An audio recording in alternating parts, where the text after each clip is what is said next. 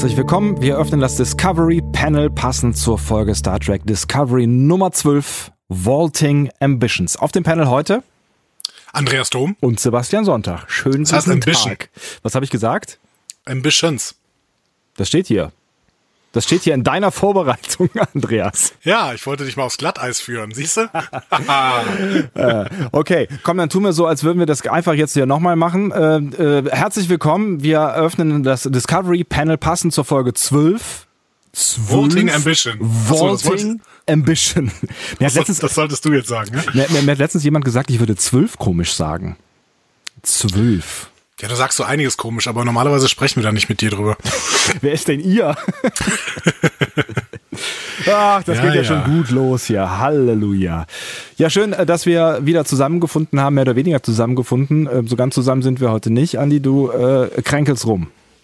Ja, müssen wir jetzt auch nicht die Zuhörer mit belästigen, aber tatsächlich kränke ich ein bisschen rum. Und genau, und deswegen ähm, sind wir nochmal örtlich voneinander getrennt, wie schon letzte Woche. Mensch. Aber wir, wir nähern uns zumindest. Ich bin nicht mehr in Dänemark. Wir sind jetzt zumindest so ein kleines bisschen kilometermäßig näher beieinander.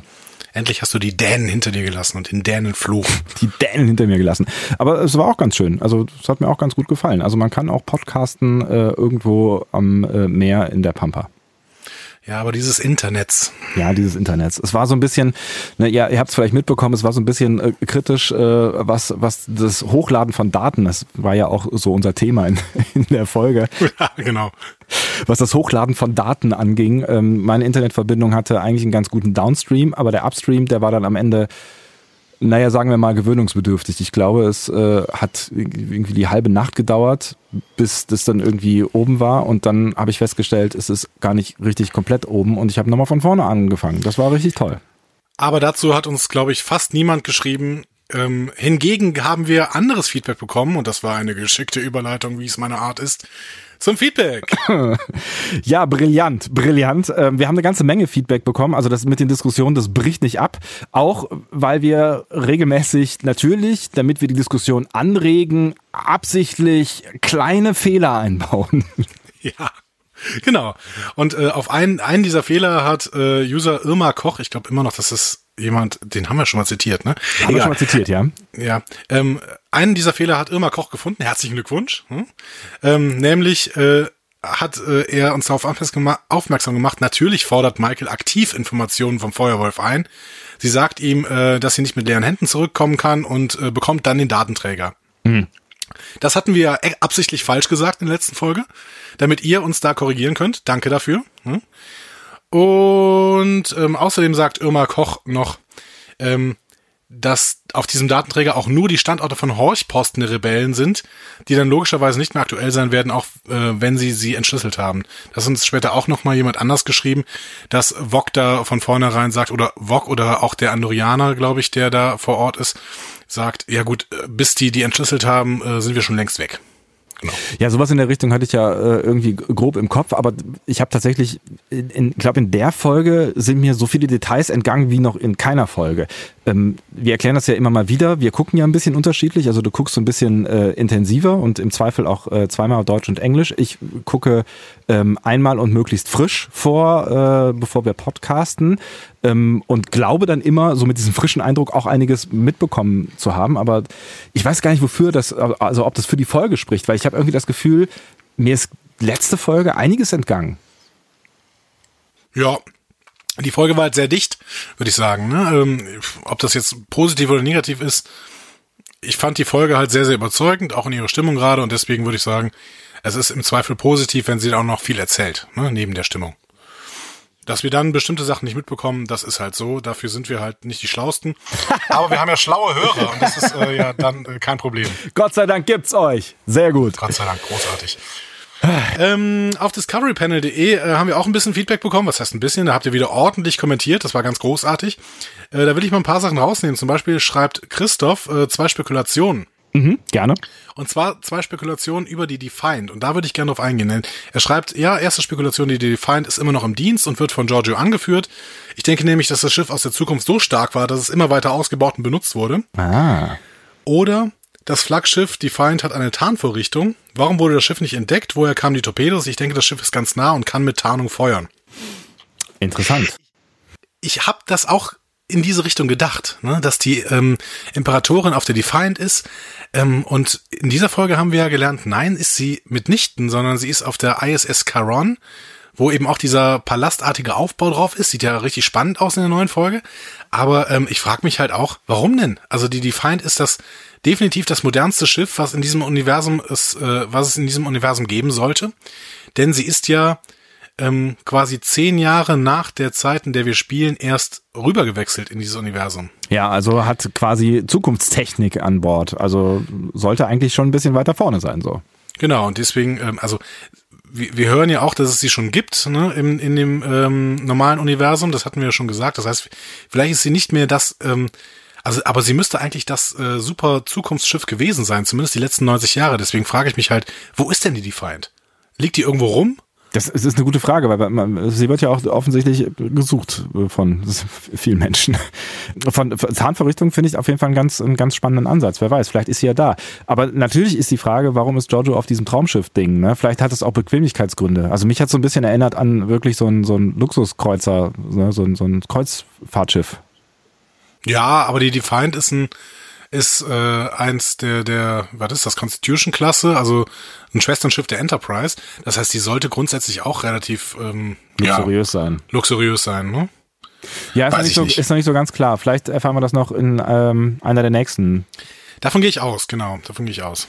Äh, zwangsläufig, glaube ich. Also ich meine, das ist ja schon ein Dreh- und Angelpunkt, dieses Schiff. Ja.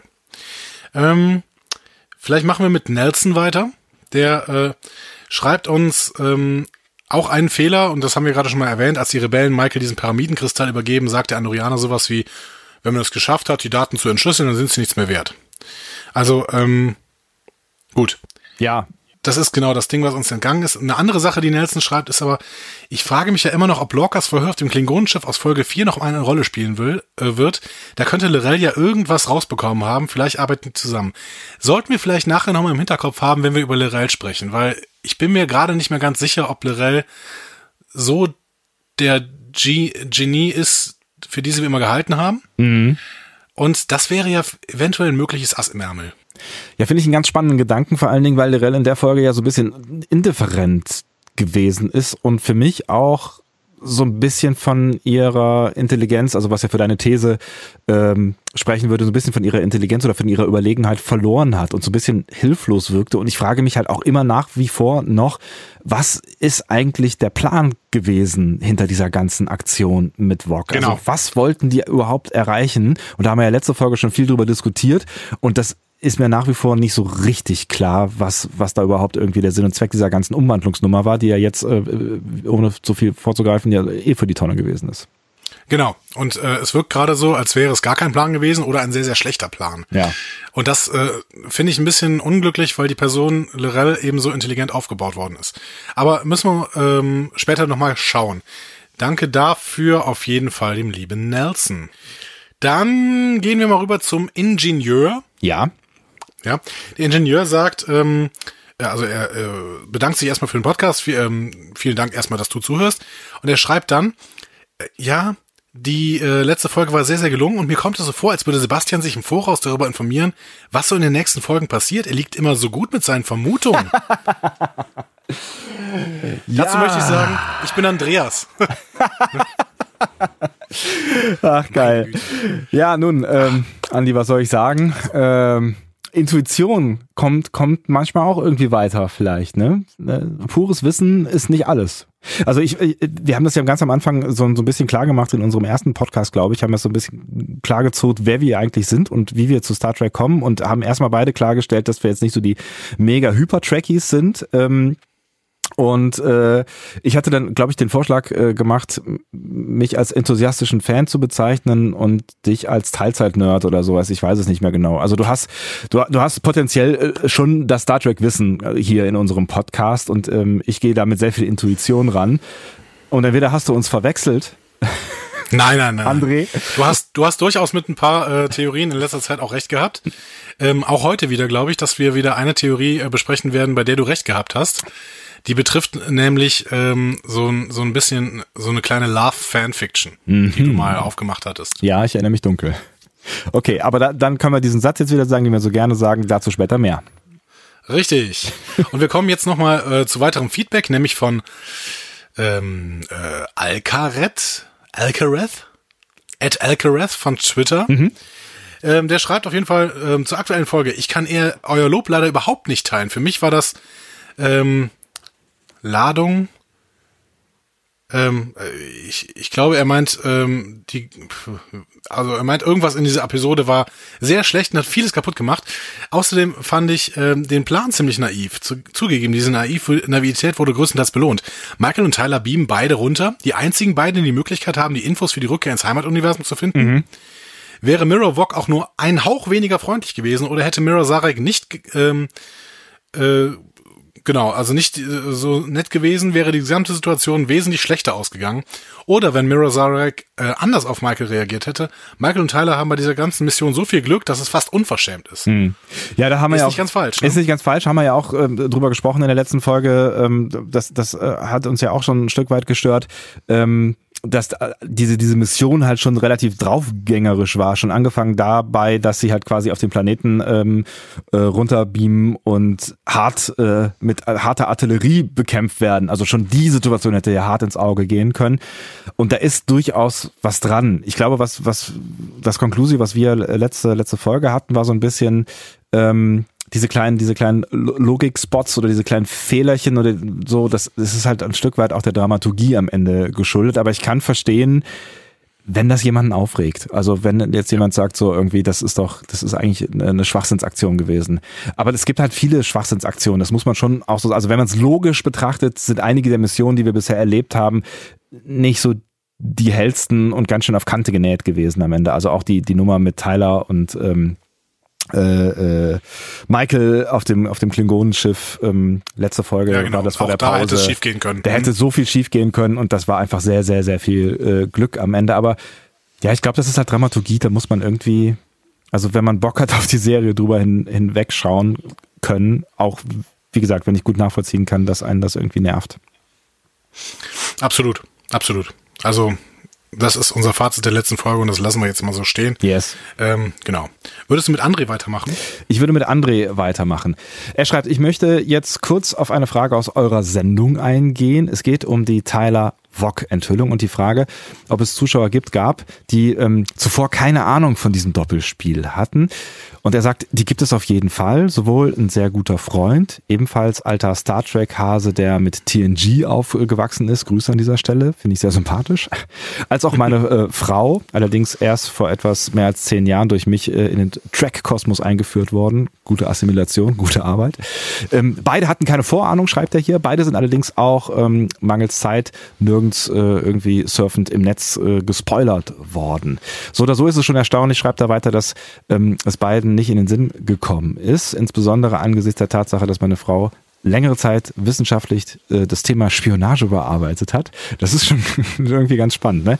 Ja. Ähm, erstaunt mich das Ganze umso mehr, schreibt er. Mitunter übersieht man aber schlicht Dinge, die dann doch nicht so nahe liegen. Vielleicht auch deswegen, weil das Konzept der Serie so gut funktioniert, fragt er hier am Ende. Ja. Ja, das können wir schon mal so ein bisschen bestätigen. Ne? Das scheint äh, größtenteils ganz gut zu funktionieren. Ne? Also es geht, es geht vieles echt auf. Also das sieht man ja jetzt auch wieder an, an der äh, Folge, über die wir jetzt gleich sprechen werden, dass viele dieser Theorien einfach ähm, gut gesät worden sind. Ne? Aber ähm, klar, man muss das, man muss das schon ausführlich gucken. Und ich glaube, ähm, ja, wenige Leute gucken das jetzt halt am Ende so penibelst, wie wir das tun. Ne? Ja, ja, absolut, genau. Also wir, wir, wir gucken es halt wirklich sehr intensiv und ich merke dann auch, ähm, wenn ich eine andere Serie so in dem Detail ähm, auseinandernehmen würde und die funktioniert dann auch noch, die ist logisch einigermaßen aufeinander aufgebaut, natürlich mit ein paar Plotholes, dann wäre ich wahrscheinlich aber auch ähnlich begeistert und würde trotzdem auch ähnlich viel auch schon vorhersehen. Mhm. Das habe ich bei Game of Thrones auch gemerkt, wo viele Theorien, die dann eben auch wahr geworden sind, in meinem Kopf dann doch schon rumgegeistert sind, weil ich dazu eben auch dann irgendwie zwei, drei Podcasts gehört habe pro ja. Woche, damit äh, begleitend. Ne? Genau. Ja, ich, klar, ich meine, das hilft natürlich, weil wenn du so ein bisschen sensibel drauf bist und dann so eine Anfangstheorie hast, dann macht das natürlich schon auch Spaß, das irgendwie weiter zu spinnen. Und es gibt ja diese, diese Brotkrumen, aber ich kann auch verstehen, ähm, wenn man das halt einfach nur guckt, so und dann kommt man vielleicht nicht so schnell drauf, weil ähm, wir haben letzte Folge gesagt, das war ja alles schon relativ vorhersehbar, also haben wir mal so angedeutet. Also es sind ja im Prinzip gehen jetzt so diese ganzen Theorien ein Stück weit auf, die wir ja auch schon ja relativ früh am Anfang ähm, gehabt haben. Ne? Also Tyler Wock zum Beispiel, das ist ja eine Theorie, die uns schon sehr lange begleitet. Ähm, ja. Da ja, ich hatte so ein bisschen so fast das Gefühl bei dir, so, das ist so ein bisschen auch Enttäuschung mit bei, so, ja, nach dem Motto, so die einfachsten Theorien, die wir uns ganz am Anfang schon überlegt haben, die gehen jetzt tatsächlich auf. Das hätte ja vielleicht auch noch ein bisschen spannender werden können, aber ich glaube, gerade für die Leute, die es halt nicht so intensiv gucken und vielleicht nur so eine kleine Ahnung hatten oder keine Ahnung hatten, ähm, für die funktioniert das mindestens genauso gut oder für die geht es vielleicht noch besser. Ja, und wir merken jetzt bei Mirror, äh, Mirror Lorca, dass wir diese Theorie ja bis zuletzt nicht wirklich also als als wahr angenommen haben, beziehungsweise wir haben das schon vermutet, mhm. aber jetzt ähm, waren uns nicht so sicher wie bei Tyler Wock. Und ähm, wir merken dann auch, dass die Serie uns im Prinzip auch die ganze Zeit über Hints gibt. Ja, ja, ja, genau. Und diese, das, das, damit spielt sie ja dieses Mal in dieser Folge ganz, ganz besonders. Über diese Szene werden wir gleich noch reden. Ja. Aber ähm, ich finde, ich finde das toll. Also ich finde das toll, dass offensichtlich die Drehbücher so geschrieben sind. Ich, ich finde ich finde auch das Konzept wirklich ähm, sehr gut. Und ich merke jetzt halt auch gerade, also ich finde, du merkst es jetzt gerade bei den Folgen, die jetzt in der zweiten Halbstaffel kommen, das Konzept geht für mich super gut auf. Und ähm, ich habe fast ein bisschen Angst davor, was jetzt danach passiert. Also Absolut. Ne, also, Vor der zweiten Staffel habe ich tierisch Angst, ja. So, und äh, da können wir, können wir ja vielleicht gleich auch irgendwie im Fazit nochmal so ein bisschen drüber äh, spekulieren, weil das war so der Gedanke, mit dem ich aus, aus dieser Folge rausgegangen bin, ähm, weil das halt so gut aufeinander aufgebaut ist, weil diese Spannung jetzt so lange aufgebaut wurde, weil sich jetzt immer mehr so Knotenpunkte auflösen. Aber was kommt dann? Aber ja, ja genau. Ne, vielleicht, vielleicht. Aber wenn wir mal, ja. wenn wir da einfach mal den Vergleich in die Star Trek Historie gehen, ne? ja, die von mir auch wirklich hochgelobte Serie DS9. Ne? Ja. Ich sag, ich sag weiterhin, das ist meine Lieblings Star Trek Serie und ähm, Discovery ist äh, spielt dann noch überhaupt nicht mit in dieser Liga. Ne? Mhm. Da müssen wir noch ein bisschen warten. Aber wenn ich daran denke, da gab es auch mal so eine Story, dass ähm, Bashir von den ähm, von den Gründern ausgetauscht worden ist mhm. ne? und dann ähm, plötzlich auf irgendeiner Gefangenenstation auftauchte. Und er müsste eigentlich, das sieht man an den Uniformen, irgendwie schon vier Folgen vorher ausgetauscht worden sein, hat aber in den vier Folgen davor die ganze Zeit einfach nur mitgespielt. Mhm. So, da war, wurde überhaupt kein Hint gesetzt und dementsprechend war das eigentlich auch nicht gut geschrieben. Das wirkte so, als hätten sie dann plötzlich diese Idee gehabt.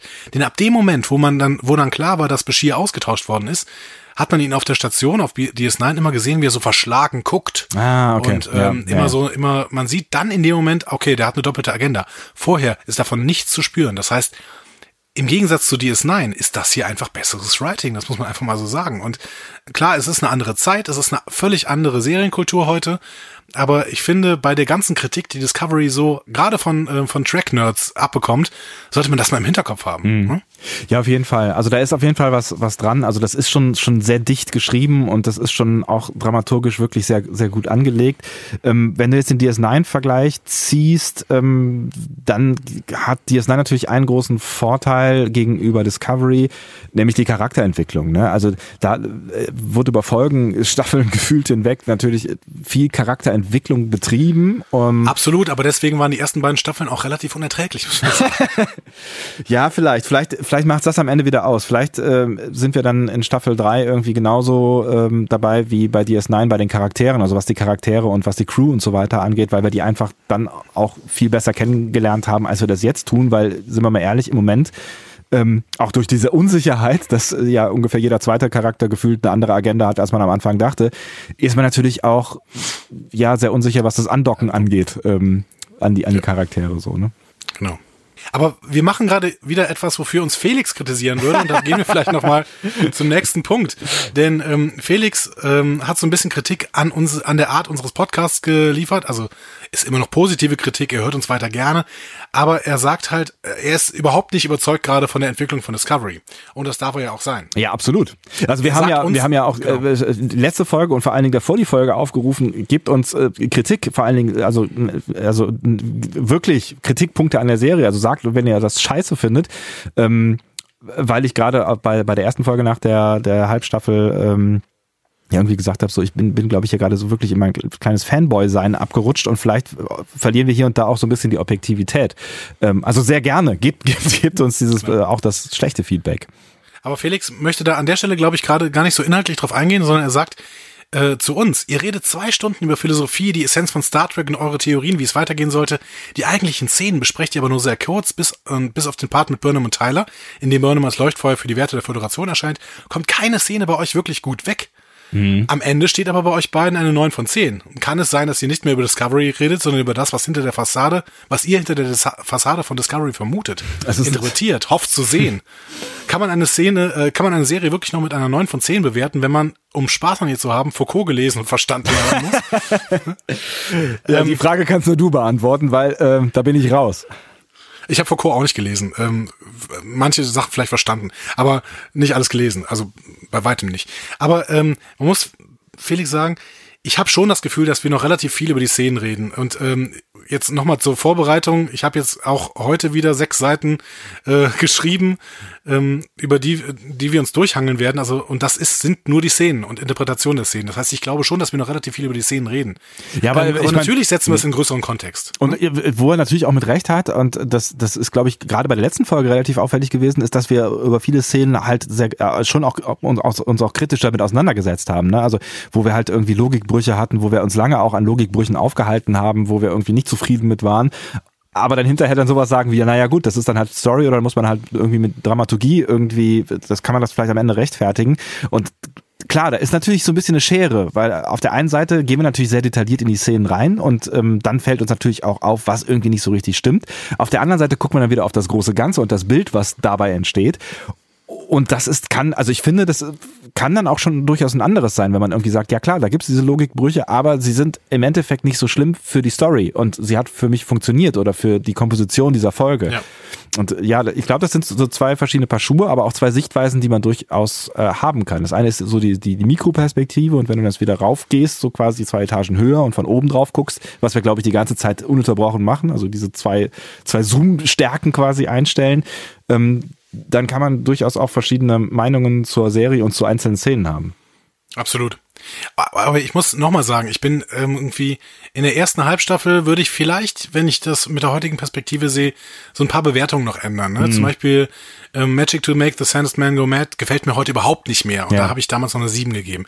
Also die äh, habe ich jetzt nochmal angefangen zu gucken und die langweilt mich. Aber ähm, ich hatte vorgestern nochmal Lust, die beiden ähm, Folgen der ersten, der, der zweiten Halbstaffel, die bisher gelaufen sind, also Despite Yourself and The Wolf Within, nochmal zu schauen. Mhm. Ähm, The Wolf Inside, nicht Within. whatever. Ähm, whatever. Ja. Und hatte nochmal Spaß. Die sind richtig gut. Das sind richtig gute Star Trek-Episoden. Und da würde ich bei der Bewertung jetzt auch gerade völlig bei bleiben, was wir da gemacht haben. Mhm. Auch wenn eben diese Logiklöcher bestehen und einzelne Szenen eben durchaus kritisch zu betrachten sind. Ja. Ich freue mich an der Stelle tatsächlich schon sehr darauf, wenn wir dann ähm, in einigen Wochen, so lang ist ja dann auch nicht mehr mit äh, Discovery, dann vielleicht nochmal auf die Serie draufschauen, vielleicht dann auch nochmal alles gucken und dann nochmal so über dieses Gesamtding, also so wie wir das in der zweiten, äh, in der ersten Halbstaffel gemacht haben, dieses Gesamtding vielleicht nochmal schauen. Und ähm, vielleicht kann man dann ja auch nochmal so ein bisschen rangehen und Bewertungen äh, ja nicht ändern, natürlich, aber äh, nochmal gucken, wie ist die Perspektive jetzt? Hat sie sich verändert dadurch?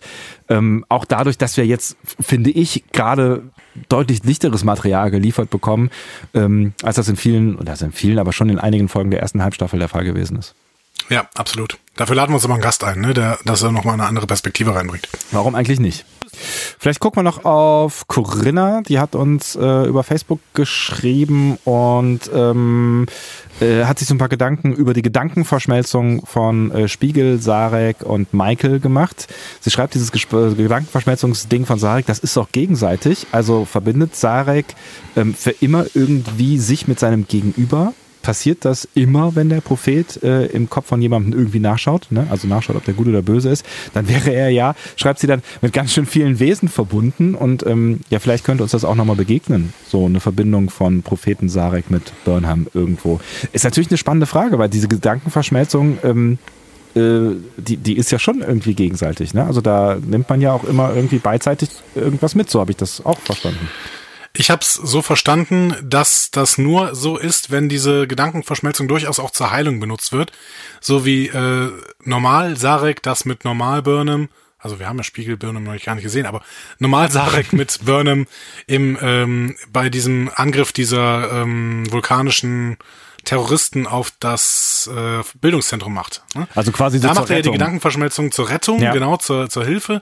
Und dabei überträgt er eben Katra. Aber bei jedem, äh, es wird nicht bei jeder Gedankenverschmelzung das Katra übertragen. Ah, okay. Das ist vielleicht ein wichtiger, wichtiger äh, Hinweis, der mir auch nicht so bewusst war. Aber das heißt, ähm, es schleppen da nicht alle Leute, die auf äh, Wahrheitsgehalt ähm, über, überprüft wurden, Sarex Geist mit durch die Gegend. Nein, das wäre ja fürchterlich. Corinna schreibt noch weiter ähm, und bezieht sich darauf auf unsere äh, letzte Folge und unsere Analyse von Michael. Endlich wird Burnham mal wieder sie selbst, schreibt sie, vor nicht allzu langer Zeit hat sie noch ihre äh, beste Freundin und Mentorin außer Gefecht gesetzt, weil ihr vulkanisches Ich nicht derselben Meinung war wie quasi das menschliche oder wie auch die menschliche Ansicht dann von Giorgio. Ihr geht immer davon aus, schreibt sie, dass die menschliche Burnham die richtige Burnham ist, aber ich glaube, die richtige Burnham ist halb menschlich und halb vulkanisch. Ähm, Und das ist halt die, die wir auf der Shenzhou ganz am Anfang gesehen haben. Jetzt schwingt das Pendel vielleicht wieder kurz ins andere Extrem, aber am Ende haben wir die richtige Burnham nicht verloren, sondern nur einen Teil ihrer Persönlichkeit, der in der letzten Zeit übermächtig geworden ist. Vielleicht auch so Ja. durch Tyler und so weiter. Das Klammer auf, Klammer zu, das habe ich jetzt gerade gesagt. Ähm, Ja, es ist eine gute Vorstellung. Ich glaube nur, dass dieses Pendeln in der Extreme eher ähm, dauerhaft ist bei diesem, bei den Erfahrungen, die die gerade gemacht hat. Ne? ja. Ja, Dass wir dann dauerhaft nur die Vulkanier Burnham sehen. Aber natürlich, äh, ich weiß gar nicht, ob wir da darüber geredet haben. Natürlich ist, ist es natürlich falsch, die menschliche Burnham als die richtige Burnham äh, zu bezeichnen. Falls wir das getan haben, äh, ist natürlich Quark. Da hast du natürlich recht, dass das so, dass sie natürlich äh, ein gemischtes Wesen ist durch ihre Erziehung. Ja, definitiv. So, ne? Und ähm, ja, vielleicht wird sich das ja auch irgendwann wieder einpendeln, wer weiß. Also ich meine, im Moment ähm, stehen die Karten alle eher so auf die vulkanische Burnham. Aber na, wer weiß, was mit diesem Tyler-Rest dann noch passiert. Da ist ja ein menschlicher Rest drin. Das haben wir zum Beispiel ähm, in einer relativ ekligen Szene in der letzten Episode gesehen. Genau. Können wir ja auch gleich noch drüber sprechen. Ja, Standardsatz. Und eine letzte Frage noch von äh, Corinna. Wie laut atmet eigentlich Andi? In der letzten Folge, ich glaube, das hast du extra so geschnitten, dass ich mich so fürchterlich. Zwischendurch habe ich so laut mein Atmen gehört, dass ich selber beim Podcast nochmal abhören gedacht habe, oh Gott, oh Gott, oh Gott. Nein, vielleicht, ähm, wir versuchen es ja immer mal wieder mit neuer Technik und das ist auch sehr gute Technik, aber vielleicht habe ich da mit den Einstellungen noch alles nicht so richtig hinbekommen. Wir versuchen es gerade nochmal mit der alten Technik, vielleicht ist es jetzt besser. Und äh, ich versuche auch einfach möglichst nicht mehr zu atmen. genau. Atme einfach gar nicht mehr. Das ist doch ein guter Plan. Ja, woran das gelegen hat, kann ich mir auch nicht so richtig erklären, weil ähm, also wir, wir, wir schneiden am Ende ja äh, nichts raus. Das Einzige, was ich dann gemacht habe, ist nochmal ein bisschen nachgepegelt. Aber in meinen Ohren klangst du eigentlich äh, ganz gut. So, also naja, keine Ahnung. Also wir, wir Ja, ich habe jetzt, zum, ich hab jetzt Ja. zum ersten Mal mit Headset aufgenommen. Wahrscheinlich, ich habe dir wahrscheinlich zu viel dran rumgespielt, glaube ich. Wir arbeiten weiter dran und äh, äh, ja, Andi atmet einfach nicht mehr gut. Genau. Zuletzt gehen wir, damit wir endlich zur Folge kommen, noch kurz aber auf iTunes ein. Ja. Da habt ihr wieder eifrig ähm, rezensiert. Yay. 41 Rezensionen haben wir jetzt. Vielen Dank. Ja, Sind großartig. trotzdem leider abgerutscht auf Punkt 105 oder sowas. Aber ähm, Ja, mein niemand versteht die iTunes-Charts. Algorithmus, who knows? Algorithmus, genau. Ähm, trotzdem möchte ich äh, dafür danken für zwei Meldungen, nämlich zum ersten auf die Couch. Schreibt kurz und knapp, sehr guter Podcast, gutes Hintergrundwissen, schön um die Serie nochmal zu erleben. Vielen Dank, sehr nett von dir. Grüße. Genau. Und Mirror Nelson ist wahrscheinlich der Nelson, der uns auch auf discoverypanel.de ge, äh, ge, gefeedbackt hat, hat Ja. äh, schreibt, das tyrannische Imperium schlägt zurück, dass die Podcast-Folgen zwei Tage nach der Veröffentlichung der aktuellen Serienfolge erscheinen, ist die Wartezeit bis zum nächsten Montag nicht mehr allzu lang. Danke für den wirklich tollen Podcast. Vielen Dank, dass du zuhörst. Großartig und danke für diesen sehr, sehr freundlichen Kommentar. Das freut uns natürlich. Okay, Das war das Feedback. Dann kommen wir zu Folge 12, Star Trek Discovery Vaulting Ambition ohne S. richtig. Auf Deutsch blindes Verlangen und ähm, also zumindest bei Netflix. Wir haben ja in der letzten Folge gesagt, wir wissen beide nicht so genau, was Vaulting Ambition ist. Ähm, und äh, wörtlich übersetzt ist sowas wie so ähm, springende Ambitionen oder sowas, Ambitionen zu springen. Ähm, da konnte uns Kollege Herr Sülter ähm, nachhelfen und außerdem haben wir auch noch eine Nachricht bekommen. Ich glaube, es war von dem Ronny, ich bin mir aber nicht mehr ganz sicher, ähm, dass ähm, die uns beide darauf aufmerksam gemacht haben, dass das ein Shakespeare-Zitat ist. Oh, Und zwar aus Macbeth. Ach was. Den ich dann kurzfristig auch als Dan beschrieben habe. Das war aber ja Hamlet. Und äh, da habe ich mich dann völlig versteckt. Aber ich habe dann natürlich mal äh, schön in meine Königserläuterung zum Macbeth geguckt. Mhm. Ähm, und ähm, erstmal habe ich gesehen, das Zitat wird in der deutschen Übersetzung, also zumindest in der Standardübersetzung, die ich da hatte, übersetzt mit Ich fühle nur Ehrgeiz und Begier. Also Volting Ambition als Ehrgeiz und Begier. Aha. Es würde ja auch ein bisschen zu dieser deutschen Übersetzung ähm, passen, die Netflix da gewählt hat. Ja, ne? dieses blinde, blinde Verlangen. Verlangen. Hm, ja, ist Genau. auf jeden Fall verwandt, ja. Und äh, Königs Erläuterung schreibt äh, zu dieser Szene zu Macbeth, er ist fähig zur Selbstreflexion, zur Analyse seiner eigenen Taten. Dies wird besonders deutlich im Monolog vor einem Streit mit Lady Macbeth, und da kommt es mich her. Ähm, hier ist er sich bewusst, dass er den Mord an Duncan plant und versucht, seine eigenen Gründe zu hinterfragen. Er kommt zu dem Schluss, dass sein einziges Motiv für den Mord sein Ehrgeiz sei. Also es geht darum, dass da durch Selbstreflexion jemand äh, erfährt, dass sein Ehrgeiz sein eigentliches Motiv dazu war, eine böse Tat zu tun. Erinnert mich dann ein bisschen schon in, an, an Lorca. Ja, irgendwie. ja, ja, klar, das ist so der erste Gedanke, der, glaube ich, einem in den Kopf kommt, ja. Genau. Ja, das, ja, dann ist das ja doch alles in allem ganz, äh, ganz passend. Danke für diesen Ja, dieser- Hinweis. Ja. Dieser Writers Room äh, ist voll mit Bildungsbürgern. Das werden wir später auch mal sehen, glaube ich. Ach Gott, ich erwähne an dieser Stelle, glaube ich, nicht, dass ich Englisch-Leistung in der, in der Schule hatte. Ne? Mein Gott, egal, Ich, drauf. ich bin da völlig raus. Regie in dieser Folge hat eine Dame gehabt ähm, mit einem sehr interessanten Namen. Sie heißt Hanel Culpepper. Es war auf jeden Fall ein lustiger Name. Culpepper, heißt das irgendwas, was man wissen könnte? Bestimmt. also sie ist auf jeden Fall ein Neuling in Sachen Track und ähm, hat bisher ähm, vor allen Dingen so Serien wie, wie Grimm, Revenge oder Criminal Minds gemacht. Also ähm, durchaus eher episodisch erzählte Serien. Ähm, genau. Und hat hier ähm, ja zum ersten Mal irgendwas Star Trek gemacht. Und durfte ja auch nicht so eine, so eine lange Folge machen. Ne? Sie hat die kürzeste Star Trek Folge ever, ever, ever gemacht. Es gibt niemals, es gab niemals eine kürzere Star Trek Folge. Es ist ganz lustig, weil ich gucke mir eigentlich am Anfang immer an, wie lange die dauert und ähm, ich äh, ich habe es tatsächlich diesmal nicht gemacht. Ich bin habe irgendwie einfach eingeschaltet und war schon mitten drin und dann hast du mir eben irgendwie geschrieben, ja, das wird ja heute wahrscheinlich die kürzeste äh, Discovery Panel Folge, die wir je gemacht haben, ähm, weil, weil die Folge ist ja so kurz. Und dann habe ich so gesagt, hä, wie die Folge ist so kurz? Ja, die Folge ist ja so kurz. Ist mir überhaupt nicht aufgefallen beim Gucken tatsächlich, dass die Folge so kurz ist. Ganz lustig. Knapp 38 Minuten. Ja. Ähm, das ist ganz witzig, weil ähm, wir hatten jetzt auch schon in dieser Halbstaffel irgendwie äh, über 50 Minuten. Also ähm, da liegt dann fast eine Viertelstunde drüber. Ja, absolut.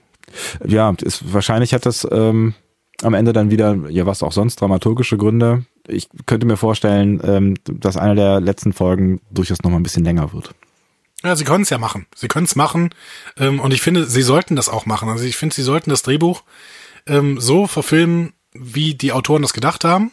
Vielleicht noch mit äh, dem Regisseur dabei, damit er es irgendwie ein gutes Spacing hinkriegt. Aber jetzt nicht irgendwie noch Füllzeit reinpacken, damit das besonders, damit das genau 45 Minuten dauert oder sowas. Nee. Also, aber auf dem Streaming-Sender darf man das so machen, wie sie es jetzt machen und sie sollten bitte so weitermachen. Ja, finde ich auch absolut. Dann gehen wir doch einfach mal rein in die Szene Nummer eins in Folge 12 und ähm, traditionell beginnt es mit dem Rückblick. Ne? Genau. Wir sehen äh, in diesem Rückblick die Feststellung nochmal, dass wir in einem Paralleluniversum sind und dass es die USS Defiant in diesem Universum gibt. Also wir wissen jetzt auch, langsam geht's in Richtung Defiant. Äh, da werden ja immer mehr drüber reden, auch diese Folge. Ähm, wir sehen nochmal Tylers Erwachen und seinen Mord an Kalber.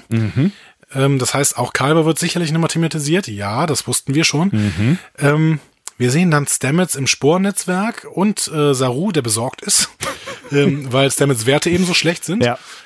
Ähm, wir sehen Burnham und Lorca, die ihre vermeintlichen Spiegelidentitäten besprechen. Ja. Haha. Und schließlich Imperatorin Georgius Angriff auf die Widerständler. Und das, da habe ich mich tatsächlich schon, das war das erste Mal, wo ich mich sehr gefreut habe in der Folge, als ich die Szene mit äh, Lorca und äh, Michael gesehen habe. Habe ich gedacht so, aha, jetzt geht's also wirklich tatsächlich möglicherweise äh, um die Wurst. Ne? Und wir, Ja, ja, und früher, früher als ich gedacht habe ja, zumindest. ich auch. Da habe ich dann auch gedacht, so Alter, mal gucken, was jetzt passiert. So, aber ähm, äh, relativ klar, ähm, dass das dann irgendeinen Sinn haben muss, wenn sie genau diese Szene, die ja eigentlich ähm, eher so eine Nebenher-Szene war jetzt für die Folge damals, ne, da, die, dass sie diese Szene, wenn sie diese Szene nochmal zeigen, dass dann da irgendwie was passieren wird. Genau. Wir starten dann mit einem Blick auf ein Runabout des Imperiums, finde ich sehr, sehr schön optisch äh, gemacht. Sehr schön, ja. Ja. Und ähm, Burnham bringt damit Lorca auf die ISS Charon, das imperiale Flaggschiff. Das Traumschiff. Hast du eben schon genannt. Siehst du das als Traumschiff, ja? Nein, ich, ich fand ich fand's schon, also ich, ich bin mir nicht so ganz sicher, aber ich glaube, sowas hat, hat, hat man in Star Trek noch nicht gesehen. Also so ein, so ein also ich meine, die Ferengi haben ja zum Beispiel echt große Schiffe, die auch immer so ein bisschen so, so, so ein bisschen so eine Atmosphäre von, weiß ich nicht, Freizeit-Luxusdampfer haben. Aber ich finde, das Schiff, das sah voll aus nach so einem, ja echt, nach so einem Kreuzfahrtschiff. So Las Vegas, ja? Ja, irgendwie so ein bisschen, war ja so bunt und dann diese, diese erdigen Farben dazu und so und weiß nicht. Also ich fand es sehr mächtig, aber es, ich fand es jetzt nicht so richtig spooky. Ja, ich habe, wie gesagt, ich habe ja immer gedacht, dass die Defiant das imperiale Flaggschiff wäre. Deswegen mhm. war ich so ein bisschen verwirrt. Mhm. Und wir wissen damit ja auch, das Flaggschiff war in der letzten Folge ja auch schon am Anfang da, als der Captain per Holo-Nachricht auf die Brücke gesendet wird. Stimmt, ne? genau, ja. Das heißt, da war die Imperatorin ja auch schon da, dann offensichtlich, ne?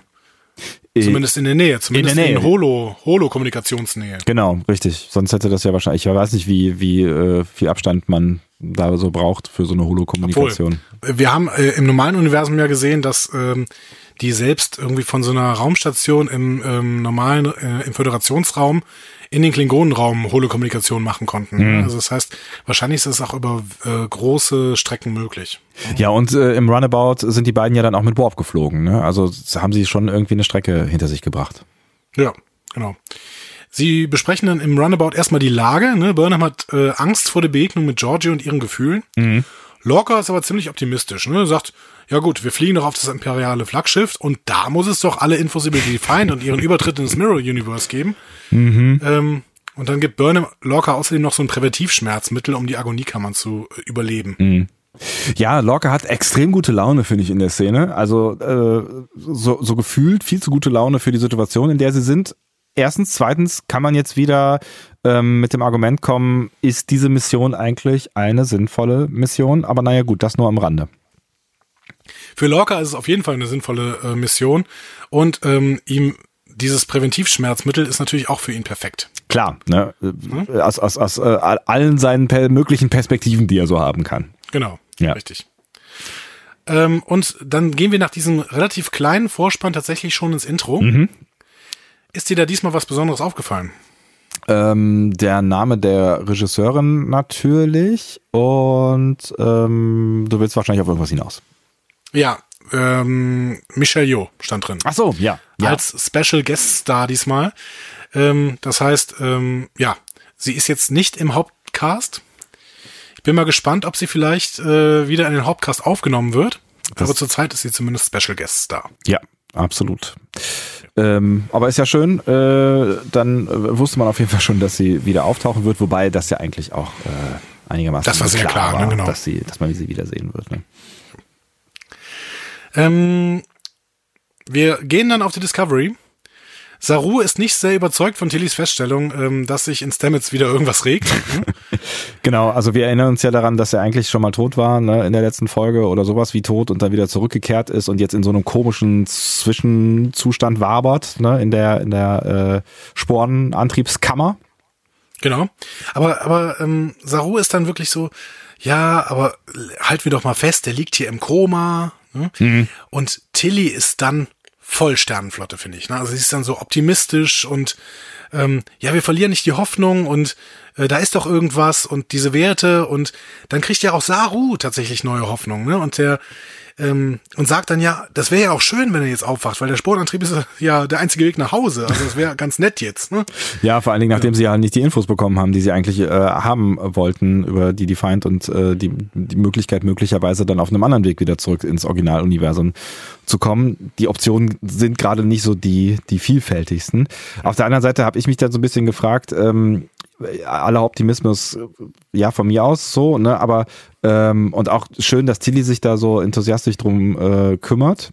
Ähm, aber so ein, so ein Arzt hier und da hätte ja vielleicht auch nicht geschadet. Ich meine, die Ärzte hatten ihn schon abgeschrieben in der letzten Folge, aber ja, ich hätte so kurz das Gefühl, ganz schön viel Verantwortung für Tilly. Ja, wir haben halt irgendwie einen krassen Ärztemangel in Discovery, obwohl wir diesmal ja sogar äh, mal endlich wieder einen Arzt sehen. Ja, ne? eine Ärztin sogar. Eine Ärztin, genau. Ja. Eine Ärztin, die äh, neu eingeführt wird, immerhin. Ja, ne? ja, ja, absolut. Ja, müssen wir ähm, später nochmal gucken. Aber mir gefällt Tilly einfach so. Also ich merke immer mehr, das ist, das ist so eine tolle Figur. Mhm. Ähm, wenn die jetzt noch durch ein paar Einzelepisoden, so wie früher bei Star Trek, noch richtig eingeführt wird, dann, ähm, dann wird das ganz groß. Ja, ich. ich. bin auch ein großer Tilly-Fan. Und ähm, ich muss tatsächlich auch sagen, ähm, ohne jetzt zu sagen, da reden wir später nochmal drüber, vielleicht reden wir einfach später nochmal drüber, aber ähm, auch, auch schon an, in der Szene, aber auch noch später ähm, bekommt Saru bei mir wieder doch einige Sympathiepunkte, weil in seiner Rolle als Acting Captain, finde ich, ähm, macht er da eine ganz gut, gute ne? Figur. Ja. Finde ich auch, der macht das gut. Ja. Ja, das ist ja noch äh, total interessant. Wer denn, wer wird denn eigentlich Captain der Discovery? Ich habe ja eine Vermutung. Aber wir gehen am Ende mal in so, so einen kleinen Spekulationsteil, ne, würde ich sagen. Absolut. Spekulationsteile finde ich super. Ja. Ähm, Im Sporennetzwerk ähm, unterhalten sich dann beide Stamets miteinander. Mhm. Wir hören also, dass beide über dieselbe Art und Weise im Sporennetzwerk gelandet sind, über Unfälle mit dem Sporenantrieb. Ja oder mit irgendwelchen Sporenexperimenten. Und Spiegel Stamets hat lange den Kontakt gesucht, konnte aber nur Bilder übermitteln. Daher also der Palast und Captain Tilly. Hm? Das ist tatsächlich eine spannende Erkenntnis gewesen, weil das haben wir uns so ja nicht überlegt. Ne? Also so, wir hatten so, so Theorien wie die beiden sind miteinander ausgetauscht oder der unser Stamets ist dann auch schon mal im Spiegeluniversum gelandet oder sowas. Ähm, das stimmt also offensichtlich alles nicht, was wir uns da überlegt hatten. Nee, haben wir Quatsch erzählt. Es gab nur ein paar Bilder eben, die der äh, normale Stamets in den Kopf bekommen hat und dementsprechend auch davon wusste. Mhm. Warum er dann natürlich Tilly gleich als Captain identifiziert, ist die andere Frage. Aber ja. gut. So. Ja, vielleicht hat er, ja. vielleicht hat er da auch noch mehr mitbekommen am Ende irgendwie. Vielleicht gibt's da ja auch ja. in den Bildern auch noch einen Ton oder so. Ich weiß nicht.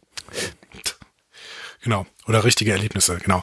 Aber ähm, ich fand dieses, ähm, dieses Gespräch zwischen den beiden Stamets ganz, ganz großartig. Ne? Also Stamets bringt ja erst so einen sarkastischen Dante-Kommentar. Ne? Mhm. Ne? Er sagt irgendwie, bist du eine Art narzisstischer Vergil, der mich zur Gerechtigkeit führen soll? weil er ja, weil er ja kurz überlegt, ob er tot ist. Mhm, ja. Ähm, und ich finde, so ein Kommentar zur göttlichen Komödie passt einfach sehr, sehr gut zu Stamets an der Stelle. Da kommt ja ähm, wieder die, die, die hohe Bildung äh, durch, ne? Genau, genau. Und der andere nimmt ihn dann mit einem Gottspruch hoch. Das war auch ganz großartig. Ja, überhaupt, wie die beiden miteinander äh, agieren, fand ich echt äh, sehr spannend. Ich meine, wir kennen Stamets ja als, als sarkastischen äh, Typen, der in jeder Situation noch irgendwie einen, einen Spruch parat hat. Ne? Das sehen wir ja dann auch später noch. Ähm, so in, in wirklich eigentlich traurigen Situationen hat Stamets auf jeden Fall immer noch irgendwie gerade noch so einen sarkastischen Spruch auf den Lippen. Aber auch gerade die beiden zusammen, die waren sich irgendwie auf eine Art und Weise gar nicht mal so unähnlich, aber auch dann schon natürlich schon auch unterschiedlich. Aber ich habe nicht von Anfang an durchschaut, ähm, was zum Beispiel der Spiegelstem jetzt überhaupt für eine Agenda hat. Also was, also ob der mögliche, also ne, ob der jetzt gut oder böse ist, jetzt mal so ganz plakativ gesagt, ne? Genau. Wissen wir vielleicht heute auch noch nicht so richtig, ne? Ja, es, ja, so richtig klar ist es irgendwie nicht. Puh, ja, Nee, so richtig klar ist es irgendwie nicht. Also es wird, es wird auch später nicht so, so richtig klar, weil man nicht so genau weiß, wusste der jetzt zum Beispiel nicht genau, wie man dieses Spornnetz wieder verlässt. Ja, keine Ahnung. Vielleicht wird es in einer der, der, der nächsten Szenen, wenn wir drüber sprechen, noch so ein bisschen, so ein bisschen klarer. Aber ja, du hast schon recht. So richtig klar wird, wird die Intention von ihm am Ende nicht so richtig, außer dass er natürlich da raus will, so, ne? Genau. Wir ähm, also der normale Stamets erfährt dann in irgendeiner Weise, dass das Sporennetzwerk krank ist. Mhm. Und sie retten sich dann vor so sterbenden Netzwerkteilen in ein geistiges Abbild des Maschinenraums. Ja. Da habe ich irgendwie gedacht, also ein erkranktes Sporennetzwerk ist jetzt vielleicht ein wenig zu viel des Guten. Ja, die, also die Frage ist halt, warum so, ne? Also es wird, wird nicht so richtig klar, was ist denn jetzt schiefgelaufen? Sind das die Experimente gewesen, die da irgendwie dafür gesorgt haben, dass das nicht so richtig funktioniert und äh, warum dann irgendwie, also welch, was ist das dann für ein Spornetzwerk? Gut, das, das erfahren wir ja später. Ne? Aber dass der, dass der Spiegelstamets daran schuld ist. Aber die Frage ist ja irgendwie, ich habe mir das Spornetzwerk, so finde ich, hat man es auch so ein Stück weit erklärt, ähm, als als so eine Schicht vorgestellt oder so ein Layer, der halt verschiedene Dimensionen und Raum und Zeit und was weiß ich irgendwie verbindet und irgendwie überall so dazwischen ist.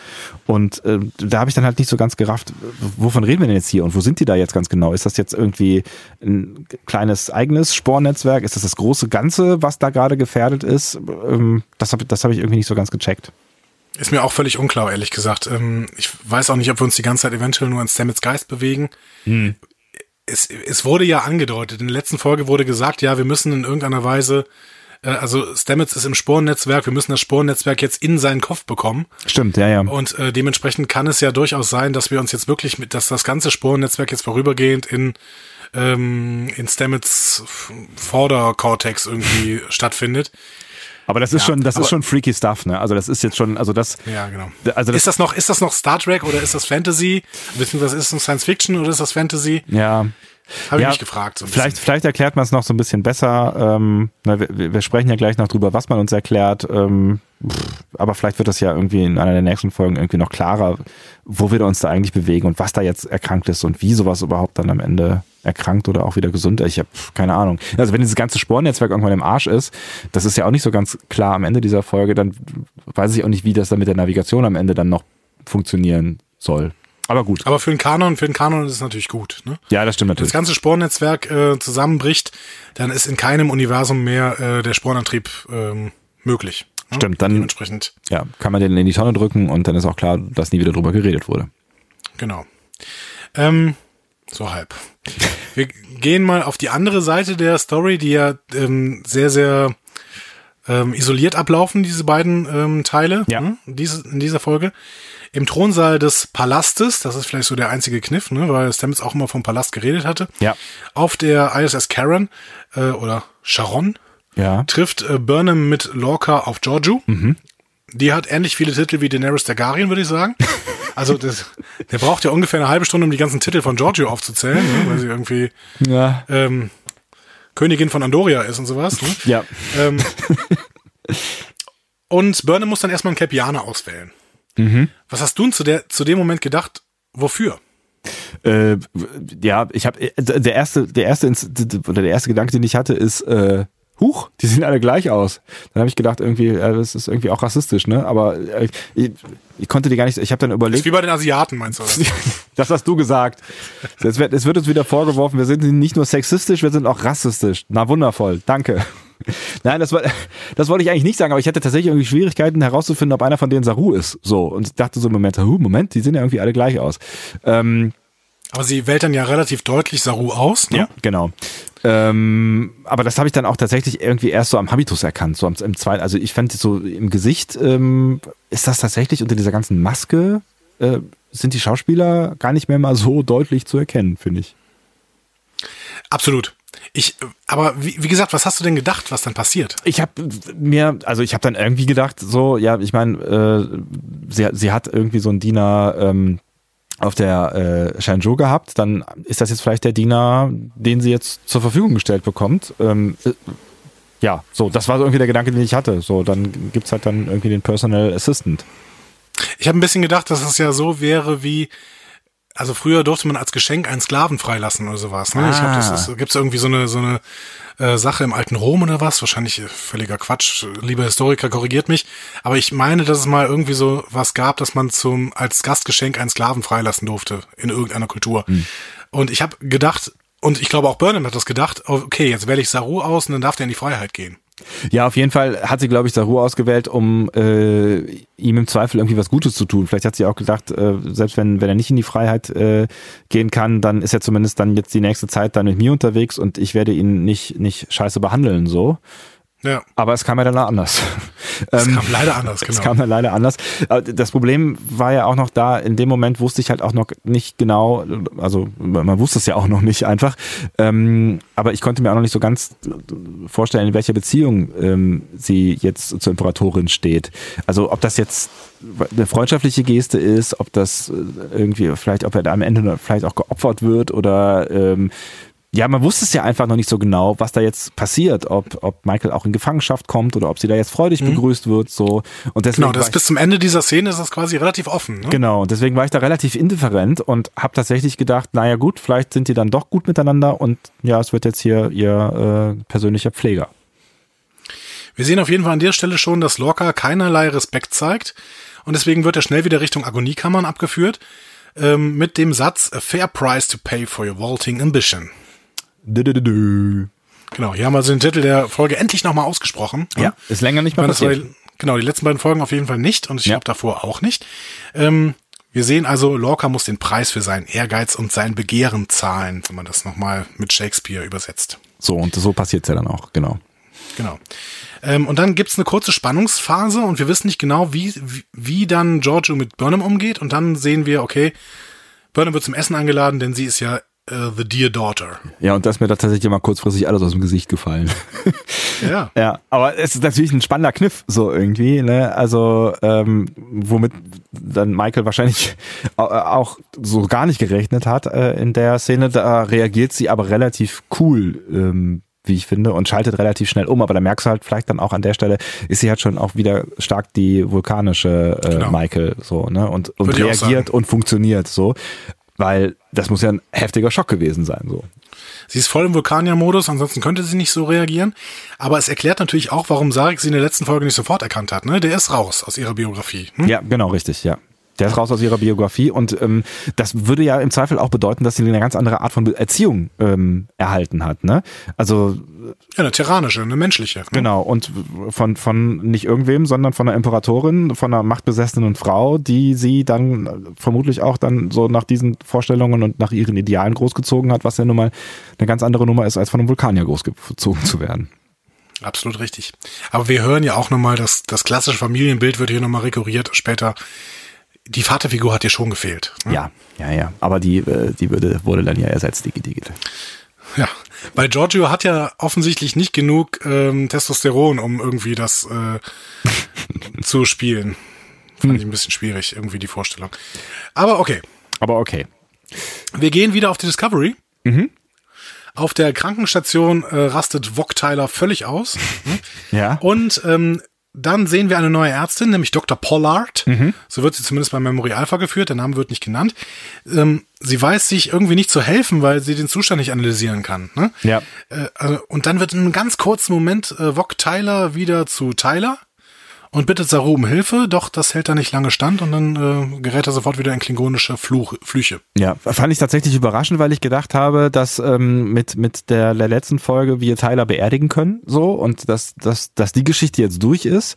Ähm, aber da war ich dann tatsächlich kurz überrascht und dann, ja, also, ich meine, das ist natürlich dramaturgisch sehr stark, so, weil dir tut natürlich dann sofort dieser, dieser Tyler-Teil äh, sehr leid und ähm, das ist ja eine extrem hilflose Situation, in, in Ja. der er sich dabei findet. Ne? Und ich muss dazu sagen, diese Szene hat bei mir auch deswegen so gut funktioniert, weil ich finde, dass Shazad Latif, der beginnt für mich immer mehr zum überzeugendsten Darsteller der Serie zu werden. Also das ist richtig stark, wie, wie der immer diese innere Zerrissenheit oder auch äußere Zerrissenheit so gut spielt. Ja, also mega. Ich, ich hoffe, wir sehen diesen echten Ash Tyler bald, wenn wir nicht in irgendeiner Weise diesen, diesen Vog Tyler jetzt zum Ash Tyler umformen. Das scheint ja irgendwie auch noch ein Plan zu sein. Ja, ich bin so generell mal gespannt, was aus dieser ganzen äh, Geschichte wird, aber das, das schieben wir dann in den, in den Spekulationsteil. Aber auf jeden Fall hat diese Stelle dann wieder Hoffnung gegeben, ähm, dass möglicherweise da doch noch so ein bisschen, so ein bisschen Restteiler da ist und dass man diese Figur auf jeden Fall noch ein Stück weit äh, hat in der Serie, dann vielleicht auch als jemand, den man äh, dann am Ende wieder sympathisch finden kann. Das wäre sehr schön, auch wenn Burnham wahrscheinlich trotzdem ein Problem mit ihm haben wird. Ja, sicher.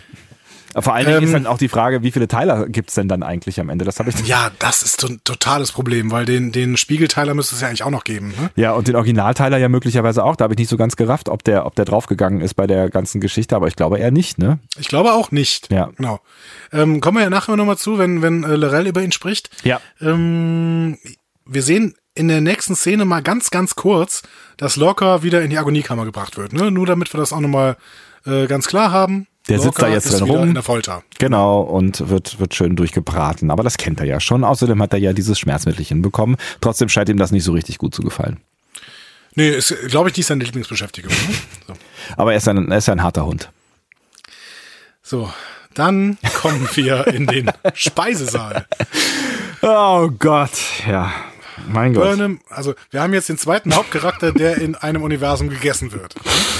Ah, Ist das vielleicht ein Fable der Autoren? ich, ich, ich, weiß nicht so ganz genau, aber ich habe mich schon gefragt, warum denn? Ah, warum denn? Aber gut, Burnham- gehen wir, gehen wir einmal durch. Genau, Burnham ist auch nur so ein bisschen äh, angeekelt, als sie dann realisiert, dass sie gerade Saru essen. Ne?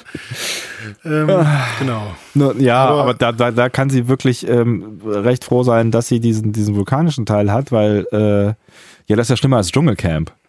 Ja, definitiv. sie hätte eigentlich sofort brechen müssen. Ne? Ja. Ein Stück Gangli Ganglie? Hm? Ja, Die sind ja. besonders lecker. Uah, ja, also das fand ich echt, also vor allen Dingen halt war es ja dann schon auch irgendwie so ein Schockmoment, nachdem du irgendwie gedacht hast, ja, irgendwie ist eigentlich ist, ist ja alles gut, so mehr oder weniger, und äh, man ist ihr wohlgesonnen und äh, sie hat vielleicht Saru jetzt als Diener. Nein! Sie hat ihn auf dem Tisch! Uah. Ja, es war schon ein kleiner Schockmoment. Fürchterlich. Ähm, und anschließend wird Burnham so ein bisschen subtil von Giorgio ausgefragt und natürlich enttarnt. Also zumindest in ihrer Kollaboration mit, mit, äh, mit Lorca. Denn Giorgio ist ganz schön clever. Ne? Das äh, wird hier in dieser Szene nochmal deutlich. Voll, Hm? ja, ja, ja, ja.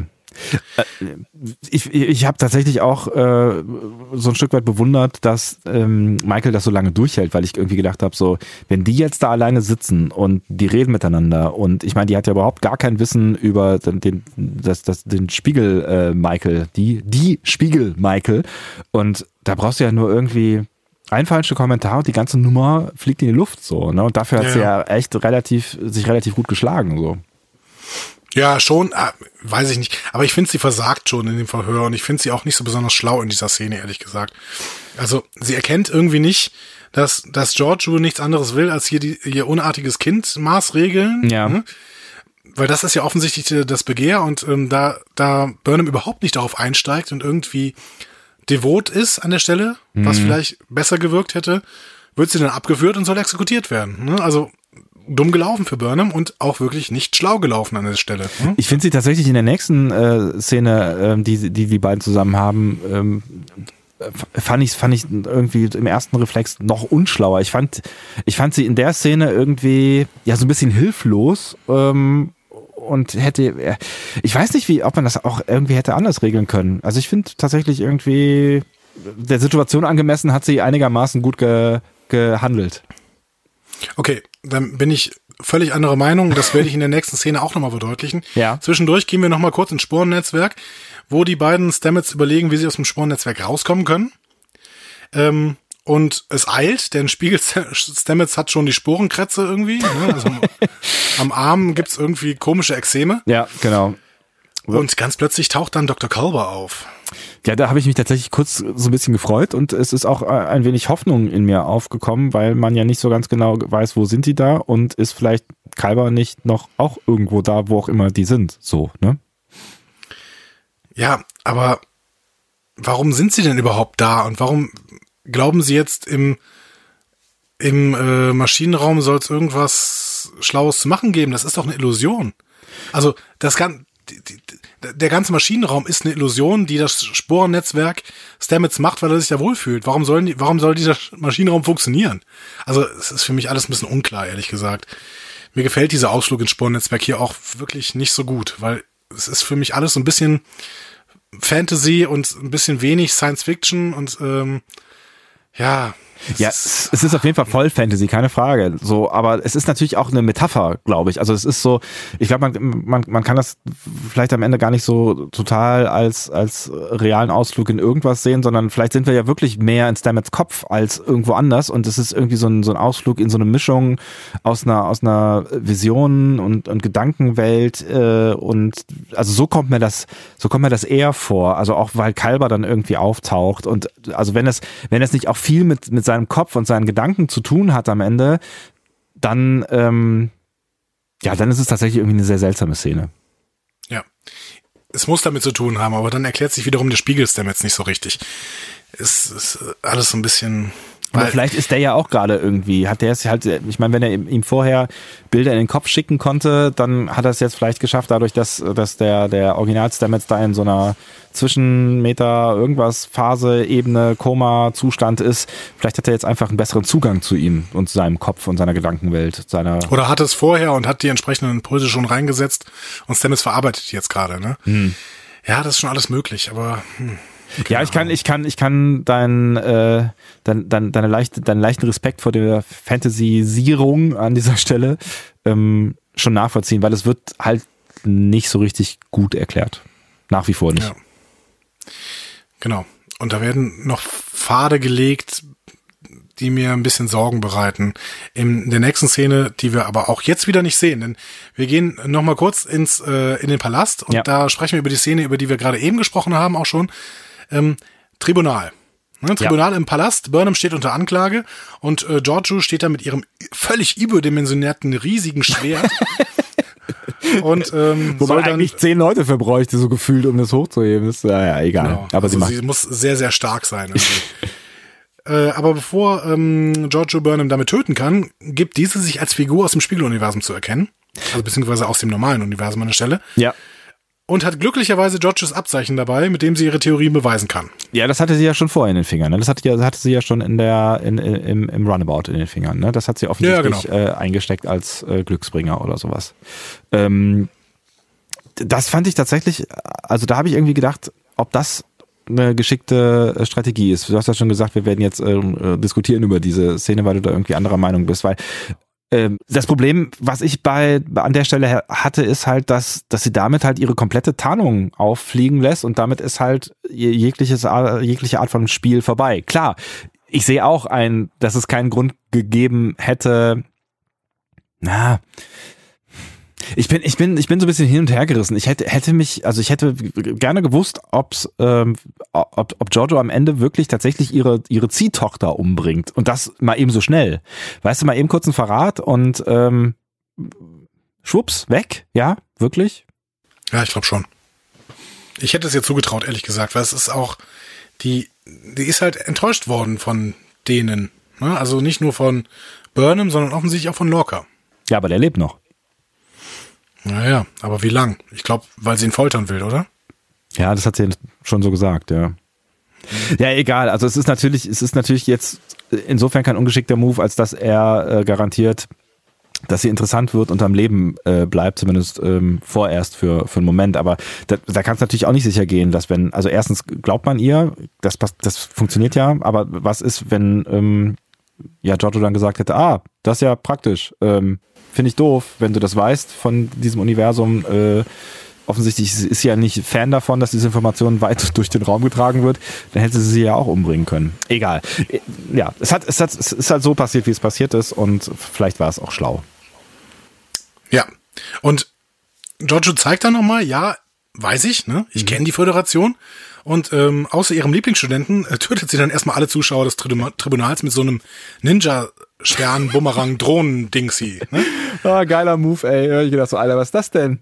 Krasses Ding, oder? Krasse Tötungsszene. Also Ja. ich habe kurz gedacht, okay, die Folge ist offensichtlich von, äh, von Guillermo del Toro irgendwie äh, regiert Ja. worden. Echt so. Mal kurz den Ninja-Stern durch alle durchgehauen. So. Alles klar. Cool. Also offensichtlich ist sie kein Fan davon, ähm, dass mehr Leute als nötig davon erfahren, dass es da ein Spiegeluniversum äh, geben könnte.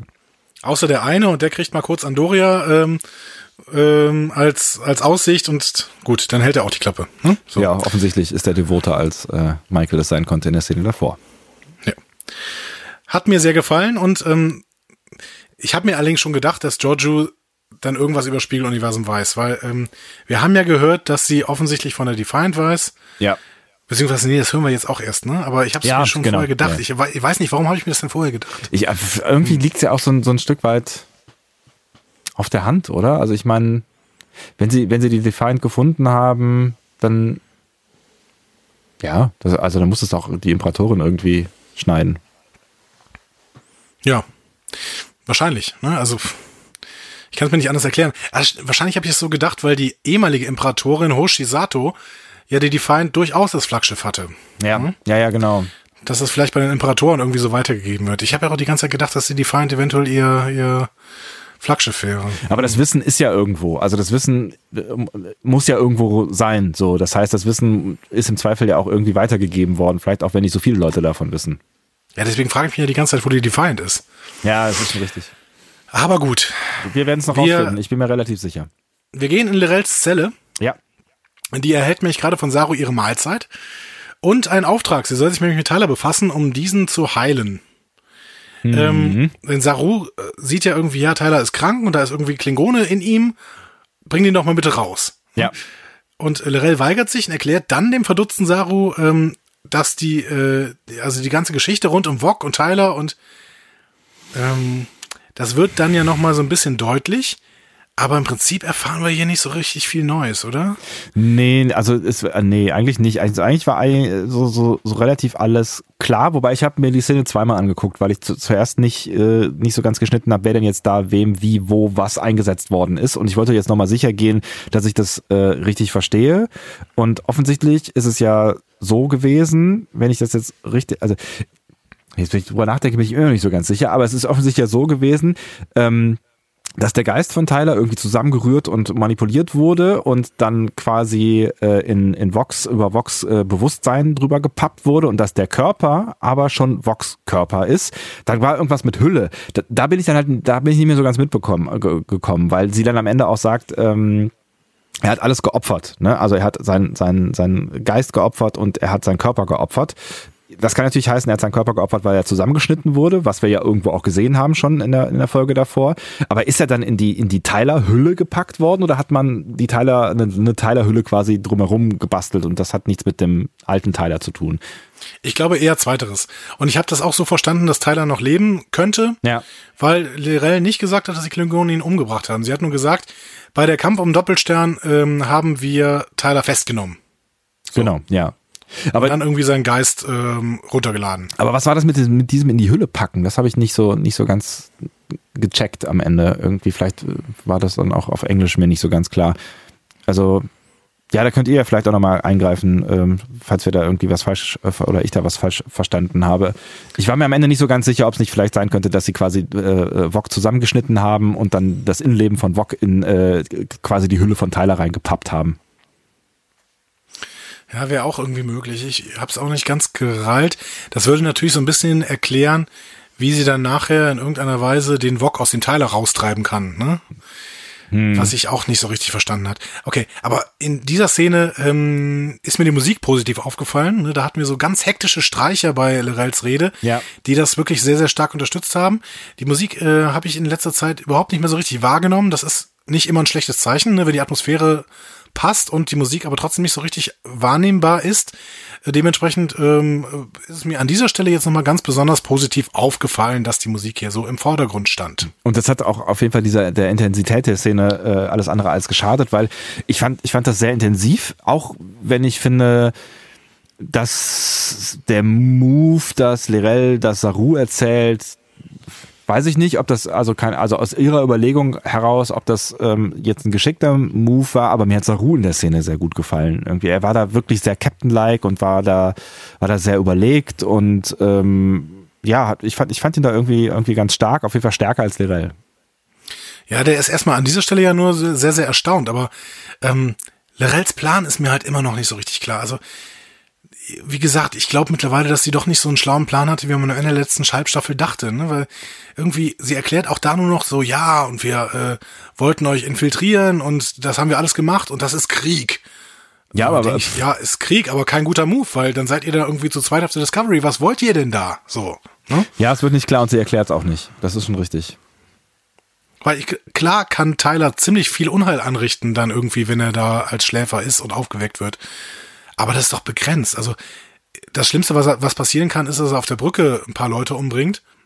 Ja, oder aber dann gibt's immer noch Sicherheitspersonal. Vielleicht am Ende irgendwie auch die Discovery äh, sabotiert oder so, aber ich meine, Lerell konnte ja eigentlich auch noch nicht so wirklich wissen, ähm, dass, dass die Discovery so ein, ein Dreh- und Wendepunkt im Krieg sein könnte. Also klar war es ein, eins der best ausgestattesten Schiffe und so, also ne, schon ein wichtiges Schiff in, in diesem ganzen Konflikt, aber halt lange auch nicht das einzige und lange dann am Ende damit auch eigentlich nicht das Wichtigste aus Lirels Perspektive meiner Meinung nach so. Und ja, ich meine, was kann sie schon damit? Ja, dann hätte sie irgendwie ein, ein Schiff sabotiert und vielleicht dann im besten Fall ausgeschaltet oder vielleicht auch gekapert, wenn sie es denn geschafft hätte. Aber da frage ich mich auch, wie? Also, da haben wir ja schon tausendmal drüber gesprochen. Ist mir völlig un unklar irgendwie, dieser ganze Move. Ja. Hoffentlich kriegen wir da noch eine gute Auflösung, weil ich diesen Charakter von Lirel eigentlich sehr, sehr gern mag, irgendwie. Ja, und vor allen Dingen habe ich gemocht, ne, und da hast du ja auch schon als, als äh, äh, kleiner Lirel-Fanboy viel von gesprochen, die, diese die Intelligenz, die sie so ausgestrahlt hat, weil man hat ja schon das Gefühl gehabt, eigentlich von Anfang an, sie ist so ein Strippenzieher-Typ, ne? Ja, ja, absolut. Dieser ganze Move mit Cornwell und irgendwie, ich komme auf die Discovery und ich ähm, hab meinen Superplan und Coll ist der Idiot eigentlich, weil ich habe mein, ich habe viel mehr Ahnung. Aber eigentlich ist sie schon relativ viel gestolpert auch. Ne? Also es ist von der von der einen Zelle in die andere gestolpert und dann zufällig auf die Discovery gelandet und sowas. Hm, vielleicht habe ich sie auch ein bisschen zu sehr, hm, zu gut gemalt. Und ja. das ist sie eigentlich nicht.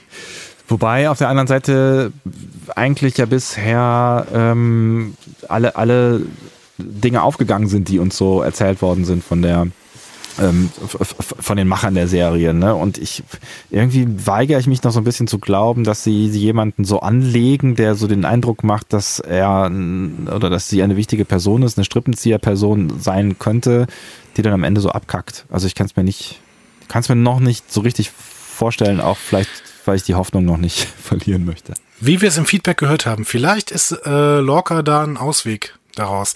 Vielleicht arbeitet Lorel doch mit Lorca zusammen, weil sie hat ihn verhört in Choose Your Pain. Da war irgendwas, er ist irgendwie wieder aus diesem Verhör rausgekommen. Vielleicht ist da ja irgendwas. Vielleicht ist da eine Verbindung. Ja, das wäre auf jeden Fall nochmal ein schöner Move. Also das fände ich tatsächlich auch noch, äh, auch noch, auch noch ganz spannend. Und so viele äh, überraschende Moves sind da jetzt auch gar nicht mehr übrig. Ja, genau. Und sie ist ja auch nicht komplett schockiert, als Saru sagt, dass sie in einem Paralleluniversum sind. Ne? Nee, sie guckt so ein bisschen verdutzt so auch, aber ja. ja, das ist dann auch schnell abgearbeitet irgendwie, ja. Genau. Okay. Wir gehen dann in etwas, was eben nicht so richtig äh, schnell abzuarbeiten ist, nämlich wieder ins Sporennetzwerk. Ja.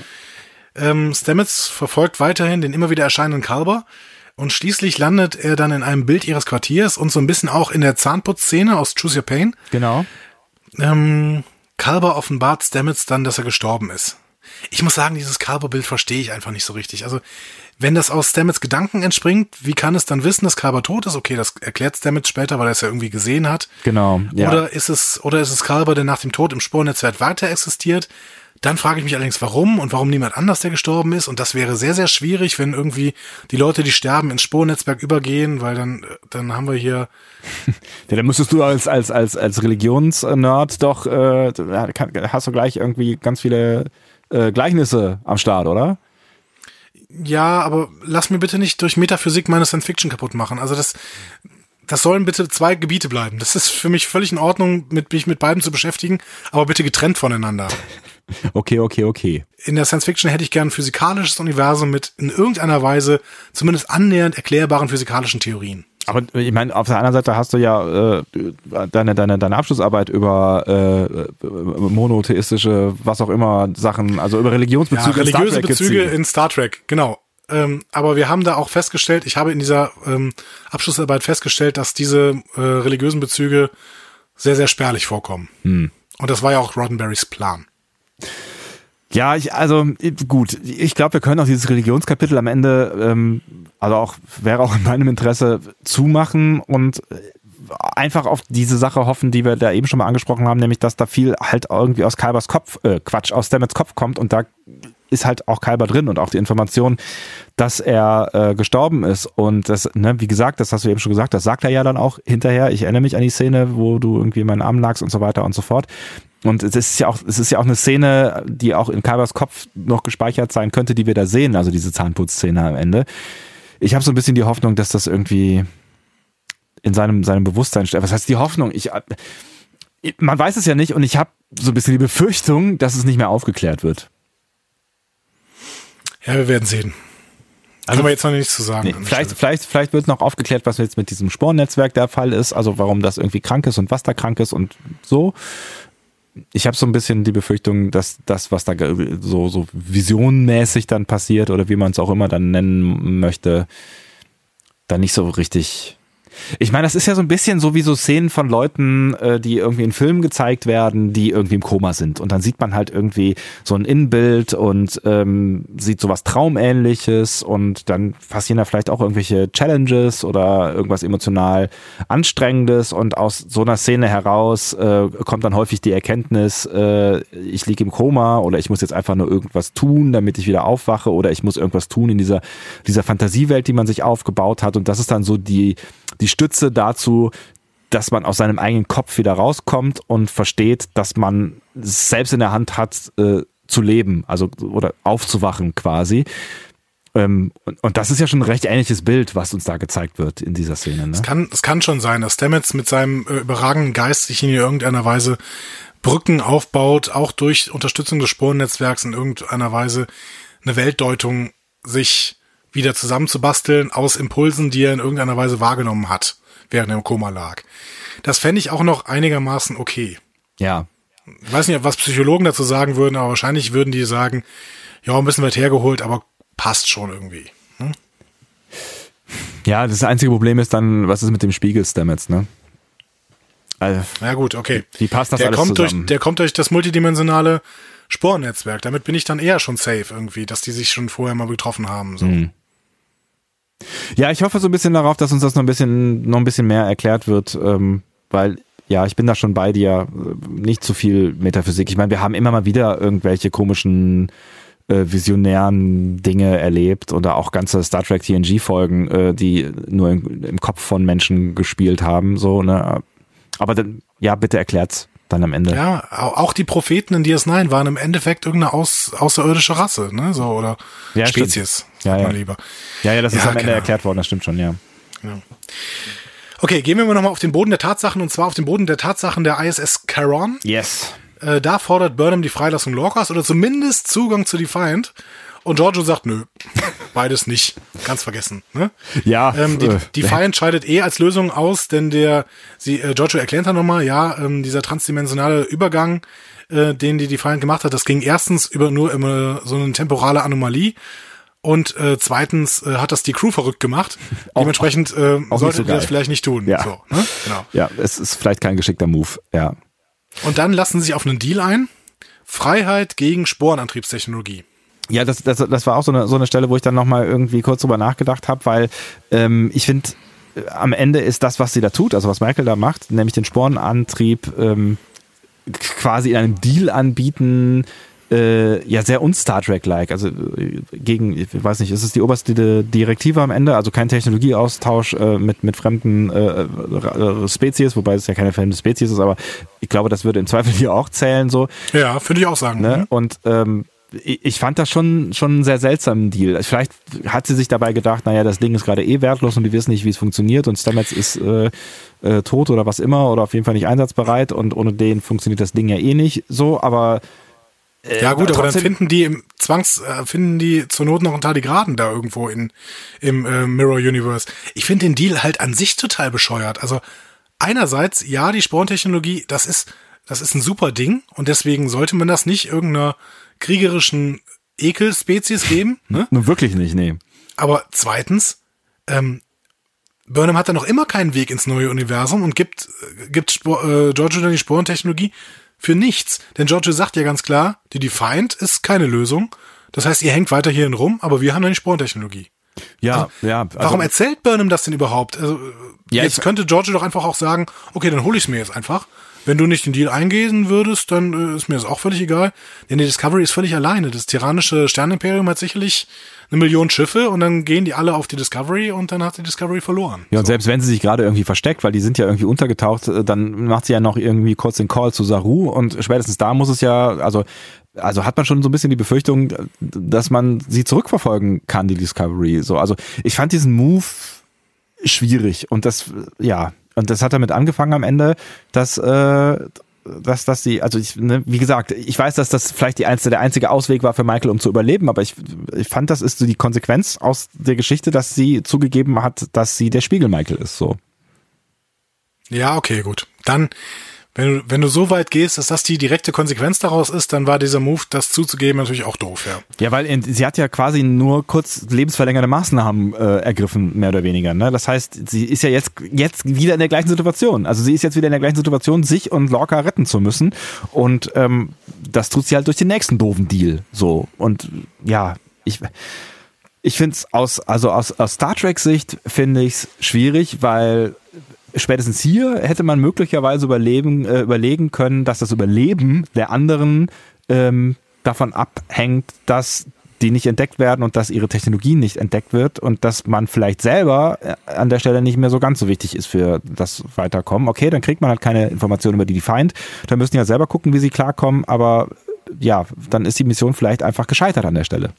Ja, aber jetzt möchte ich hier nochmal eine Metareflexion zu Star Trek anregen. Schönen Gruß an Felix, dem das äh, in unserem Feedback ja so gut gefallen hat. ähm, ist dann denn nicht vielleicht aber das ein Statement dafür, dass Burnham, die jetzt wieder ihre vulkanische Seite zeigt, eben damit nicht ihre beste Seite zeigt, weil die, also bei Star Trek wurde ja auch immer dargestellt, dass der Mensch so toll ist. Mhm. Ne? Weil der, weil der Mensch eben menschlich denken kann und der Vulkanier eben nur logisch. Ne? Vielleicht ist das dann einfach so, okay, du denkst hier gerade irgendwie logisch und denkst so, okay, das sind die logischen nächsten Schritte und du fühlst dich aber gar nicht in die anderen Wesen hinein. So. Aber sind das wirklich die nächsten logischen Schritte? Also ist es nicht, also gerade wenn du auf die Logik zurückkommst, ist es da nicht viel geschickter zu sagen, also schon im ersten Schritt zu sagen, ich bin mir nicht sicher, ob Giorgio überhaupt was weiß über das Paralleluniversum. Und wenn ich mir nicht sicher bin, dass sie irgendwas über das Paralleluniversum weiß, weil eigentlich kann Michael das ja gar nicht wissen, dass sie was darüber weiß, ähm, ist es dann nicht geschickter, diese Information schon an der Stelle für mich zu behalten, damit die erst gar nicht auf die Idee kommen, dass es da ein Paralleluniversum geben könnte und vielleicht nach einem Zugang suchen, wenn sie es denn nicht wissen würden? Zweitens, diese Technik zu übermitteln, ist das ein logischer Schritt? Das, also, vielleicht hat sie ja irgendwie einen anderen Plan, das werden wir vielleicht in der nächsten Folge sehen, vielleicht war das ja einfach nur ein Trick und was auch immer. Aber im Moment kommt mir das jetzt nicht als der logischste aller, aller Moves vor, die ich mir vorstellen könnte. Mhm. Ja, ich habe versucht, das zu retten, aber bei deiner Argumentation würde ich auch sagen, es ist schwierig. Hm, das ja, ist schwierig. Vielleicht sehen wir dann in der, in der nächsten Folge, dass, dass wir ihr Unrecht getan haben und sie da irgendwie noch was Größeres Ganzes äh, in der Hinterhand äh, hat, was wir jetzt gerade noch nicht raffen. Aber ich finde, so richtig gut kommt die Strategie hier irgendwie nicht. Nee, genau. Eine gute Strategie fährt Saru in der nächsten Szene. Mhm. Der kommt nämlich wieder zu Lorel und äh, zeigt ihr Bilder des leidenden Tyler. Ja. Auf so einem Tablet, ne, das er so mitgebracht hat. Ja. Hier, so, ist mein iPad. Und ähm, da Lerell sich dann aber weiterhin weigert zu helfen, beamt Saru Tyler einfach in die Zelle und geht. So. Da habe ich mich gefragt, also klar, der Plan geht irgendwie auf, Lerell ist dann doch bereit zu helfen, aber ich habe mich dazwischen gefragt, ist das da noch Föderation, dass Saru dann geht und den quasi leidenden oder sterbenden Tyler dann in dieser Zelle liegen lässt oder hat Saru nur gezockt und hätte das nicht gemacht? Ich glaube, der hat gezockt an der Stelle. Und ich glaube, dass das, also das, ich glaube, das, das sind schon, schon auch Moves, die man ähnlich ähm, in, in anderen Serien, äh, Star Trek-Serien schon gesehen hat. Ich meine, der kann ihn ja auch wieder da rausbeamen. Im Zweifel, wenn, wenn er jetzt sieht, dass Lirel ihm irgendwie was antut. Aber er, ich meine, er ist ja auch hilflos. Ich meine, offensichtlich sind ja alle hilflos. Und ähm, auch äh, Tyler in Lirels Hände zu geben, birgt ja das Risiko, dass ähm, Lirel irgendwas mit Tyler macht, was er nicht nachvollziehen kann. Also sie kann ihn mhm. ja auch umbringen. Also auch ne, in, der, in der nächsten Szene, die wir dann sehen, äh, ist ja alles möglich. Also er, er weiß es ja einfach nicht, was, was sie mit ihm macht. Das heißt, das ist schon Gezocke. So, aber es ist halt Gezocke aus der Not heraus, dass er ähm, nicht, sich nicht mehr zu helfen weiß, was mit ihm geht. Und Tyler Wok halt in der Konstitution, in der er ist, offensichtlich nicht nur nicht heilbar ist, sondern auch ein Sicherheitsproblem. Ja, genau. Also ein krasses Sicherheitsproblem. Das werden wir nachher nochmal sehen, wenn die unter Phasergewalt dann eben operieren. Ja. Das ist, ja. Also, ich fand's auch schlau von Saru. Ähm, und ich würde auch zugeben, ich, ich würde auch ihm zugestehen, dass er hier gezockt hat und jederzeit auch im Rahmen seiner Möglichkeiten die Fäden in der Hand hatte, im Rahmen seiner Möglichkeiten deswegen, weil du, weil er, wie, wie du sagst, eben schon relativ verzweifelt ist. Ne? Ja. Also so viele Auswirkungen gibt es irgendwie nicht mehr, ne? Also beziehungsweise so viele Auswege. Ne? Ja, und wenn du dich halt darauf einlässt, dass ähm, quasi der äh, Feind, äh, in Anführungszeichen, ähm, die einzige Lösung oder die einzige Hoffnung ist, die du, die du noch hast, dann, dann spielst du halt eh. Also dann, dann weißt du halt eh nicht, was, was passiert. Also er muss ja auch mit der Möglichkeit gerechnet haben und Saru ist ja nun mal ein, ein sehr vorsichtiger Charakter, wie wir wissen. Also muss er mit der Möglichkeit auch rechnen, dass ähm, Lerell da irgendwas macht, was nicht in, in, in dessen äh, oder deren Interesse ist, so, ne? Ja. Aber schön, wie sich dir das Bild gewandelt hat, ne? Also Lorel war immer diejenige, die so wirkte, obwohl sie in der Zelle saß, als hätte sie alle Fäden in der Hand. Und jetzt ist Saru hier mächtiger als je zuvor, ne? Ja. Also Saru steht da vor der Zelle und hat irgendwie, der hat, der hat jetzt hier die Nuts, ne? Der, der hat alles, der weiß, wie es läuft. Ja, ich finde, er kommt da gut weg. Also in der letzten Szene fand ich schon, kommt er gut weg. In der Szene kommt er noch besser weg. Also das ist, das ist so auch der Moment, wo ich irgendwie gedacht habe, so ein bisschen äh, wandelt sich so, so das, das Saru-Bild, der ja in der ersten Halbstaffel mich am Ende doch mehr genervt hat als, äh, als äh, erfreut oder fasziniert. Aber hier kommt er tatsächlich, finde ich, sehr gut weg, auch durch seine, seine vielleicht logische, analytische Art, vielleicht aber auch dadurch, dass er so ein bisschen zockt. Ähm, ja, ich finde, es ist Captain-like am Ende. Es ist schon Captain-like. Ja, ja, genau. Wir kommen zu der Szene, die mich am meisten in der gesamten Folge gestört hat. Oho. Ich werde gleich sagen, warum. Ich bin gespannt. Auf der Sharon äh, steckt äh, Lorca in der Agoniekammer, ja. als dann plötzlich Captain Maddox ihn aufsucht. Mhm. Und da gibt's dann offensichtlich irgendwas Persönliches. Lorca scheint irgendwas mit der Schwester von Maddox gemacht zu haben. Ne? Wir wissen nicht genau was. Er auch ähm, nicht, denken wir am Anfang. Genau. Und es heißt dann zugeben, sonst bekommt ein Kumpel hier, den Maddox dann reinbringt, irgendeine Parasiten-DNA. Lorca macht auf cool und Maddox zieht durch. Ziemlicher Splatter-Moment an der Stelle. Voll, ja. Ja, äh, ja so. Also Zwei Sachen. Ja, äh, ja, mach du erstmal, bevor, bevor ich was sage, genau. Okay. Zwei Sachen. Also erstmal, ähm, positiv fand ich an der Szene, Locker scheint seiner Crew gegenüber ja schon ein guter Captain gewesen zu sein. Ne? Also sein Freund betet ihn ja dann förmlich an. Er sagte, oh, Gabriel, und ich habe immer gesagt, dass du noch lebst, weil ich habe das gespürt und so. Ne? Also Könnte auch devot äh, sein an der Stelle, aber ja, ich hatte auch so ein bisschen den Eindruck, dass... Ja, aber der nennt er nicht Gabriel. Ja, ja, genau. Das war schon, das war schon eine freundschaftliche Nummer. Aber ich ja. meine, er sagt ja auch irgendwie, das äh, ist, ist hier irgendwie ein Freund von dir und das macht ja die Fallhöhe auch noch mal ein bisschen, noch mal ein bisschen äh, höher. Genau. Ist aber ein interessanter Aspekt von, von äh, Spiegellorker. Aber was mich so an dieser Szene so unfassbar gestört hat, erstens, was soll das? Hm? Warum machen die dieses Fass auf? Was mit dieser Schwester, mit Maddox? Maddox haben wir bis jetzt ein einziges Mal gesehen und plötzlich wird er hier als jemand ähm, gezeigt, der irgendwie eine persönliche Agenda mit Lorca hat und äh, also das stört mich, weil dieses Fass jetzt gerade nicht benötigt. Was mich aber noch viel mehr stört, hier wurde mir irgendwie der Twist weggenommen. Weil in dem Moment weiß ich ja, okay, das ist Spiegellorca, weil er reagiert ja darauf. Ja, aber ich, also ich habe gedacht, genau deswegen wurde, wurde diese, dieser, dieser Dreh quasi eingeführt, weil das der dramaturgische Moment sein soll, wo wir verstehen sollen, also wo auch möglicherweise die Leute verstehen sollen, die da vorher noch nicht so intensiv drüber nachgedacht haben, dass das nicht der echte Lorca ist. So. Und ähm, ich habe auch tatsächlich gedacht, dass ähm, in dem Moment, äh, wo der jetzt vergiftet werden soll äh, oder mit dieser DNA da behandelt werden soll, dass, dass er dann einfach den Namen raushaut. Weißt du, und dass das dann der Move ist, dass das der Moment ist, der Überraschungsmoment, vielleicht dann halt auch für die Leute, die sich vorher keine Gedanken drüber gemacht haben. Huch, woher kennt ja, ihr den Namen? Aber, so. Aber ganz im Ernst, wenn das, wenn das der Moment sein sollte, dann wurde er verschenkt. Ich fand die Szene später war viel, viel besser als der Moment. Und da, das haben sie mir weggenommen durch diese Szene.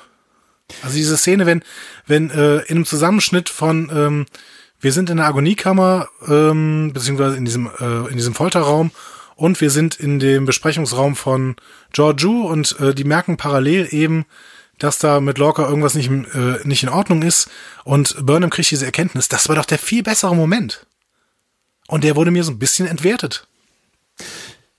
Ja, kann ich nachvollziehen. Habe ich nicht ganz so empfunden. Und ich glaube, dass, ähm, ich sag mal, der, der nicht so detailliert Gucker ähm, den Moment vielleicht ganz gut findet, weil das der Moment ist, wo du quasi erstmal in die Richtung geschubst wirst. Also wenn du dich vorher noch nicht damit auseinandergesetzt hast, wirst du da in die Richtung geschubst und dann wird dir gesagt, so hier könnte möglicherweise irgendwas nicht stimmen und vielleicht setzt dann erst bei, bei Menschen, die sich nicht so intensiv mit der Serie auseinandersetzen, so dieses Gefühl ein von, ah, Moment mal, vielleicht ist das ja gar nicht der richtige Lorca und dann kommt in der nächsten Szene quasi die Bestätigung für ihre Theorie. Also vielleicht haben die, die Schreiber auch den Menschen, die sich jetzt nicht so total intensiv damit auseinandersetzen, da die Möglichkeit gegeben, nochmal so einen Spannungsbogen aufzubauen, den sie vielleicht vorher nicht hatten. Klar macht er vielleicht deinen Spannungsbogen, der du intensiv drin bist, ein bisschen schmaler, weil du ja schon dann weißt, was passieren wird, vielleicht ein Stück weit. Aber vielleicht funktioniert das für Leute, die nicht so tief drin sind, ähm, umso besser an der Stelle.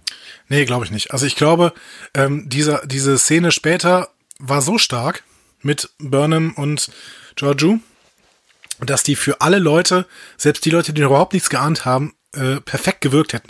Weil ja auch immer wieder Szenen von Lorca aus der Vergangenheit eingespielt werden. Ja. Bei allem, was Giorgio so sagt. Und das, das gibt ja quasi nochmal diesen ganzen Bogen, der macht das auf. Ich fand diese Szene hier völlig unnötig.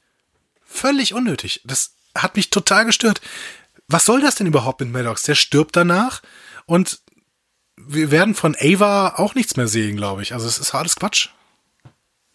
Ja, vielleicht sollte da einfach nur noch mal auch Lorca auftauchen. Vielleicht sollte das nicht alles über seinen Kopf hinweg passieren. Sonst wäre ja quasi der, worum es geht, gar nicht im Bild gewesen. Ja, aber wir hätten das in dieser Parallelmontage. George unterhält sich mit Burnham und Lorca ist in der Agoniekammer und schafft es dann irgendwie, also täuscht dann vor, dass er fast stirbt, hat aber ja dieses Präventivschmerzmittel, fällt aus der Agoniekammer und tötet den ersten Wärter. Das hätte genauso gut funktioniert, ohne dass Maddox überhaupt aufgetreten wäre. Also, dass Maddox da überhaupt eine persönliche Agenda hat, das ist so ein Nebenplot, den es hier meiner Meinung nach überhaupt nicht gebraucht hätte. Ja. Also ich bin, ich bin, ich bin nicht völlig bei dir, aber ja, ich kann, ich kann mich, also für mich hat die Spannung jetzt nicht total kaputt gemacht an der Stelle, aber ich kann nachvollziehen, wenn du, wenn du sagst, äh, diese, dieser, diesen Plot-Teil hätte es am Ende nicht gebraucht. Das stimmt schon. Also der, das Gespräch mit Michael und Giorgio war auf jeden Fall der deutlich spannendere Dreh, also das, die deutlich spannendere Auflösung. Das stimmt schon. Bin ich mal gespannt, was ihr dazu sagt. War Maddox in irgendeiner Weise notwendig? Ich finde, ich finde den eher störend hier an der Stelle. Ja, könnt, könnt ihr uns ja gerne mal äh, schreiben. Wir sind nicht so ganz beieinander, aber ähm, vielleicht habt ihr da ja eine, eine eindeutige Meinung zu. Das ist auch mal gut, dass wir nicht immer so ähm, völlig einer Meinung sind. Genau. Ähm, wir sehen in der nächsten Szene dann, dass äh, unter Phasergewalt ähm, Lorel Tyler in der Krankenstation operiert. Mhm. Und es funktioniert. Während Tyler am Anfang noch auf Klingonisch betet, wechselt er plötzlich ins Englische, beziehungsweise in diesen Föderationsstandard. Ähm, und äh, in Erinnerung an den nun vermeintlich toten Tyler, so habe ich zumindest verstanden, heult Lorel dann auf. Ja, das ist ja dieser klassische äh, Klingon-Move, den sie offensichtlich beibehalten haben. Ähm, wenigstens ein bisschen Tradition. Genau. Ich habe es trotzdem ehrlich gesagt, und äh, da hatten wir ja schon drüber gesprochen, in dieser Szene wieder nicht verstanden. Ich dachte, Tylers Persönlichkeit ist nur draufkopiert. Warum macht man dann aus Wok wieder Tyler und nicht umgekehrt? Ja, vor allen Dingen, weil es halt eigentlich ja Wok ist. Also so habe ich es ja verstanden. Also es Eben, ist ja, genau. ne, es ist ja der Körper von Wok, so, ne? Und ähm, warum, ja, warum, warum nimmt man dann das Bewusstsein, was eigentlich ja gar nicht das Richtige ist für den Körper? So, also warum macht man das stark? Also wenn das, wenn das so ein Föderationsanspruch einfach ist, dass dieses Wesen da nicht leiden soll. Das hat ja Saru, glaube ich, irgendwann mal gesagt. Er hat es auch Wesen genannt, ne? Oder Ja. hier, hier ist dieses Wesen oder sowas, ne? Ja. Äh, als er, als er äh, Lorel den dann in die Zelle wirft.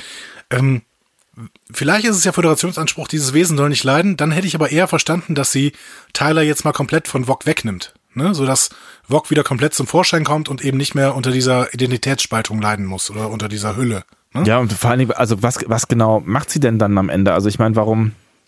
Ja, eigentlich ist die, die einzig sinnvolle Erklärung ist, ähm, dass sie das Ganze nur vorspielt. Also dass sie quasi jetzt wieder die, das Wok-Bewusstsein äh, wegpackt, den Tyler wieder oben drauf packt und das alles wieder schön in Ordnung bringt, so wie es quasi vorher war.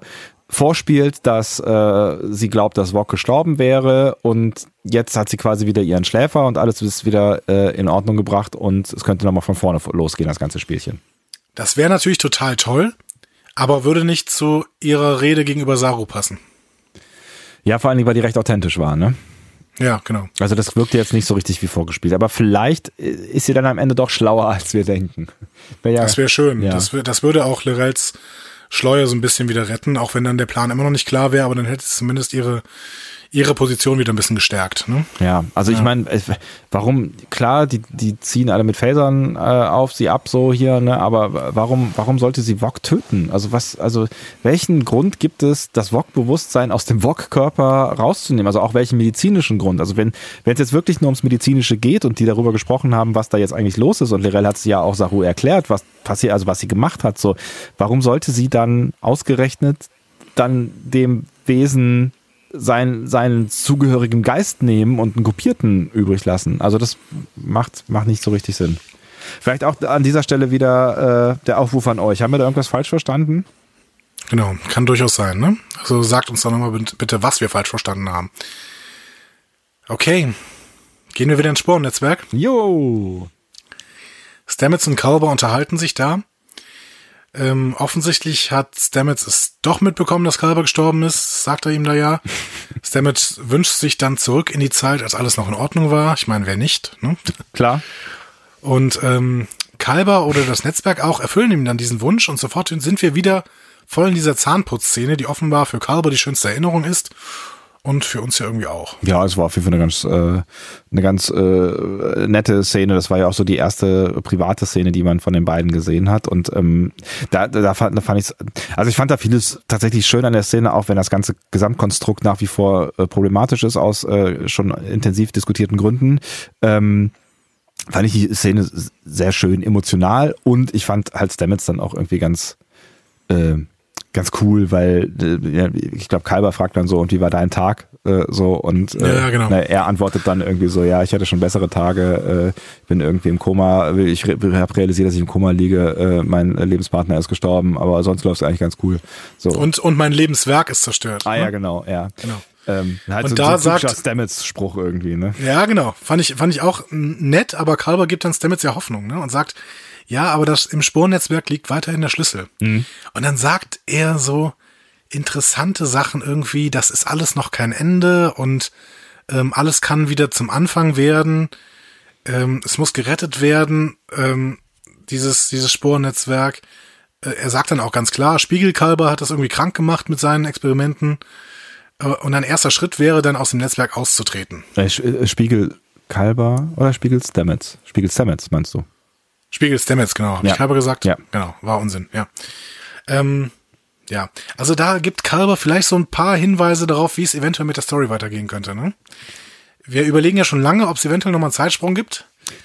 Der natürlich vieles deutlich einfacher machen würde, ja. Ja, genau. Und ich kann mir das auch weiterhin vorstellen. Nur ähm, werden wir uns dann von einem Captain verabschieden müssen. Ja, ist halt so die Frage, ähm, was, was passiert denn in, in diesem Zeitsprung? Ne? Also sind dann, sind dann alle wieder mit dabei oder wird dann irgendwas auf Null gedreht oder sind dann alle Charaktere wieder da und wissen die dann, was passiert ist? Weiß man dann, dass, äh, dass Lorca ähm, nicht der echte ist? Wird er dann abgesetzt? Ist der echte, ist der falsche Lorca gar nicht mit dabei, weil der ja irgendwie im Spiegeluniversum bleibt? Möglicherweise, ach, keine Ahnung. Also das ist, also das ist eine, eine schwierige Frage wie dann so ein Zeitsprung aussehen könnte und was der dann am Ende an der Storyline verändert, die bisher erlebt wurde, so, ne? Lass uns gerade mal die ähm, letzten beiden Szenen noch zu Ende machen und dann gehen wir mal ein bisschen in die Spekulation an der Stelle. Ne? Sehr gerne. Beide Stamets treten dann auch aus dem Netzwerk aus. Ne? Sie machen beide die Augen auf. Spiegel, Stamets erwacht zuerst, er wacht auf der Caron. Ja.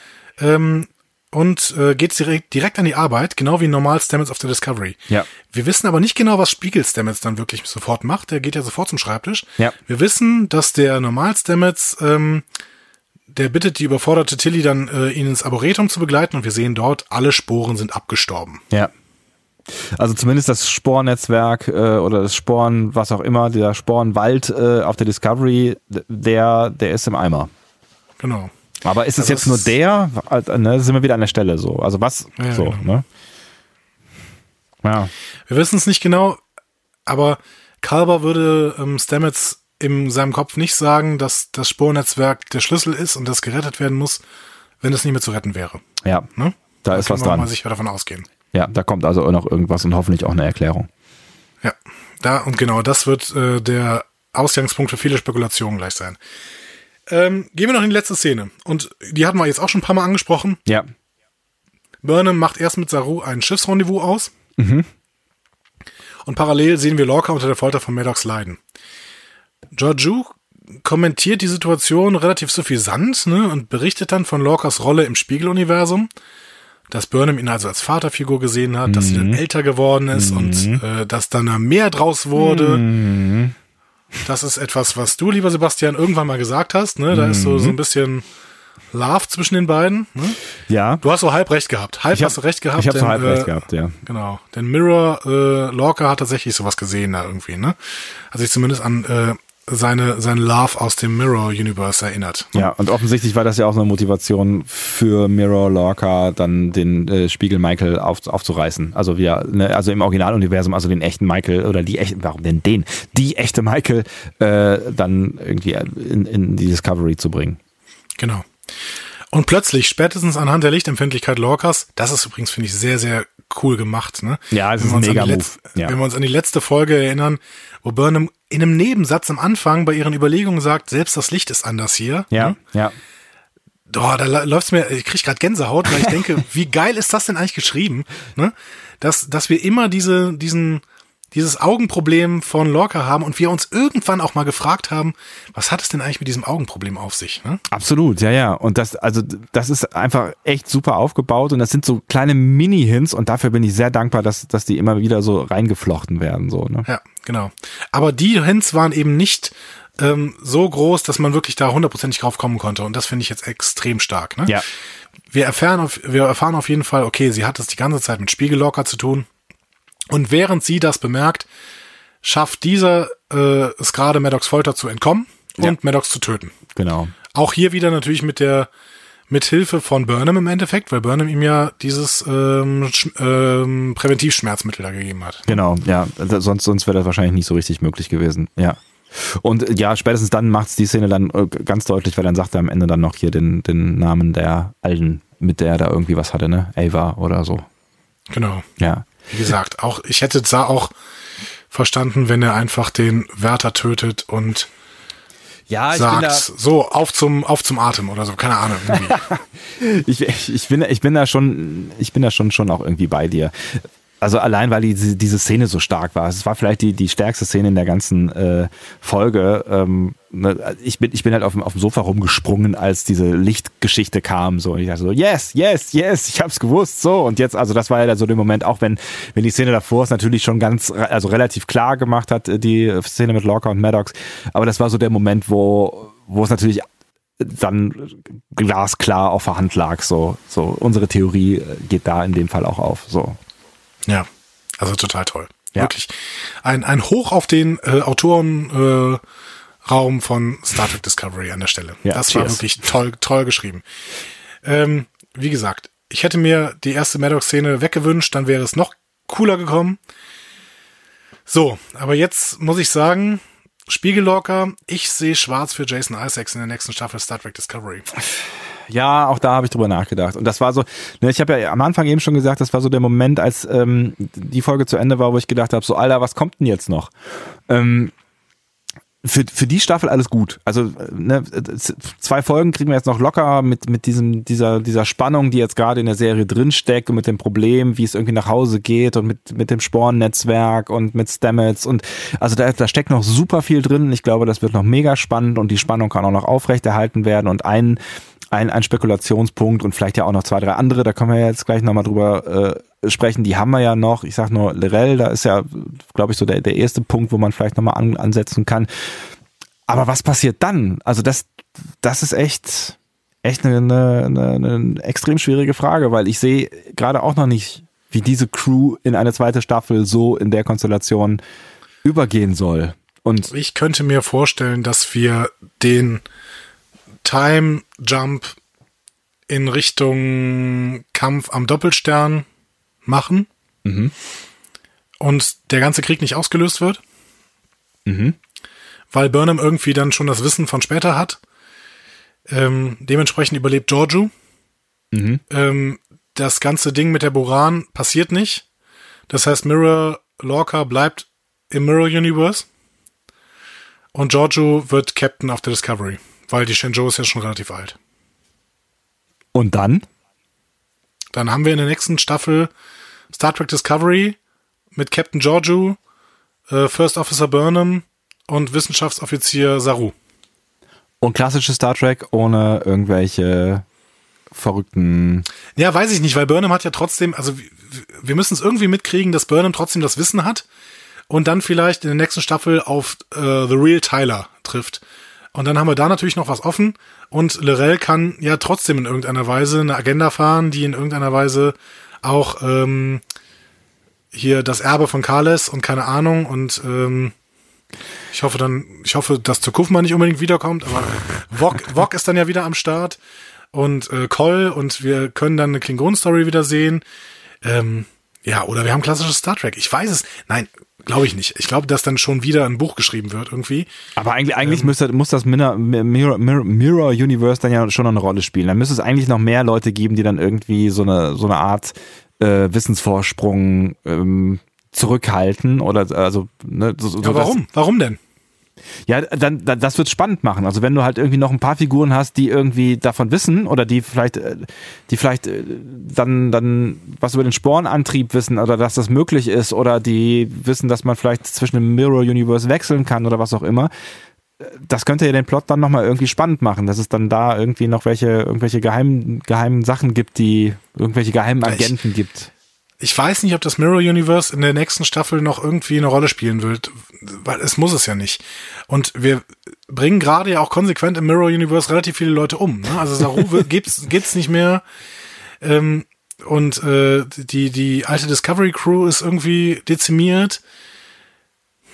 Ja, Vok ist wahrscheinlich tot, Sarek ist wahrscheinlich tot. Wir wissen nicht genau, was mit den Rebellen da passiert.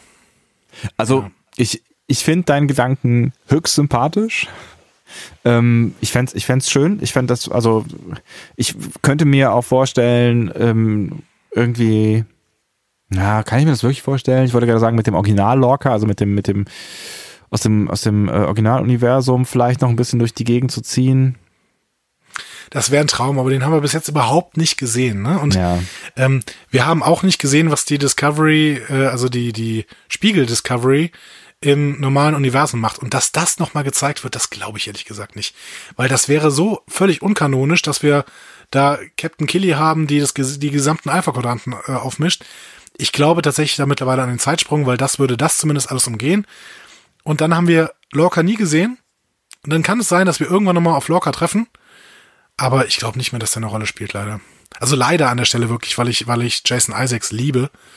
Ähm, und tatsächlich auch ich wäre einer derjenigen, die ähm, Michelle Yeoh jederzeit gegen Jason Isaacs austauschen würden, weil ich den, weil ich den Typen so cool finde. Aber sie ist ja, halt auch cool. Die sind schon beide cool. Das ist, es ist schon echt sehr schwierig, da irgendwie, irgendwie eine Wahl zu treffen am Ende. Aber äh, ja, am liebsten gerne auch mit beiden Charakteren. Aber Hauptsache Michael bleibt. Michael wird wohl bleiben. Ja, Michael wird bleiben. Und Saru wird auch bleiben und Tilly wird bleiben, was ganz, ganz wichtig ist. Ähm, was mit Tyler passiert, der glaube ich schon, dass der noch eine Rolle spielt, wie auch immer ähm, und vor allen Dingen in welcher Identität auch immer. Äh, Lerell hat eine Zukunft. Ähm, das heißt, wir, da, da bleiben ganz viele interessante Charaktere, aber ich befürchte, wir werden uns von Jason Isaacs verabschieden müssen. So viel zu deiner äh, Theorie, ähm, der ich durchaus was abgewinnen kann. Ich bin sehr, sehr gespannt, wie es da weitergeht. Und auch da könnt ihr ja vielleicht auch, äh, wenn ihr Bock habt, ein bisschen mit uns in die Diskussion gehen. Vielleicht seht ihr das anders, vielleicht seht ihr noch andere Möglichkeiten, ähm, wie es in der zweiten Staffel weitergehen könnte. Ist vielleicht noch ein bisschen früh für so eine Diskussion, aber vielleicht auch gerade deswegen gerade ganz, äh, ganz spannend, das noch vor der nächsten Folge zu diskutieren, weil vielleicht wissen wir da schon viel zu viel oder viel mehr oder wie auch immer. Ich bin sehr gespannt, wie dieses ganze Ding jetzt noch zu Ende geht. Äh, freue mich aber äh, sehr darauf. Aber wir haben vielleicht noch ein, zwei Spekulationen, die wir, ähm, bevor wir jetzt hier zum Conclusio kommen und zu unserer Bewertung, noch raushauen könnten. Wobei wir dann, äh, wenn ich auf den Wecker gucke, gleich die magische Zwei-Stunden-Grenze wieder überschreiten und damit nicht zur kürzesten Folge werden, die wir je hier gemacht haben vom Discovery Panel. Ja, hast du denn noch Spekulation?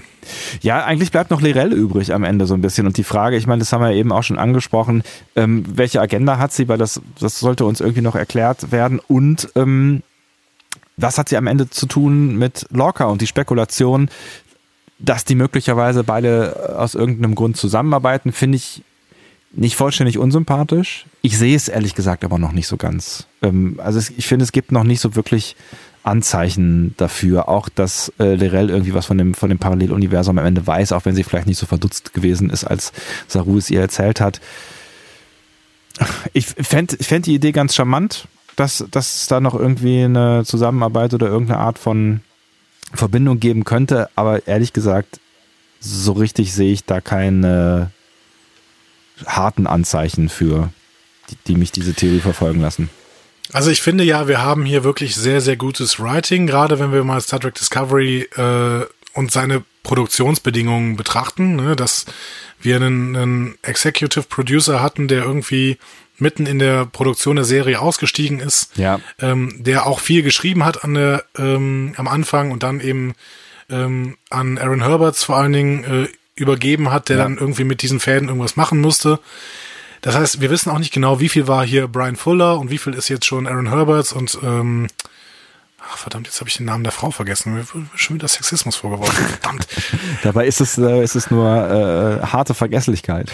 Ja, genau. Aber Aaron Herberts ist halt auch der, der die ganze Zeit auftritt, so in den, in den äh, äh, in Interviews und sowas. Ja. Deswegen habe ich den so auf dem Schirm.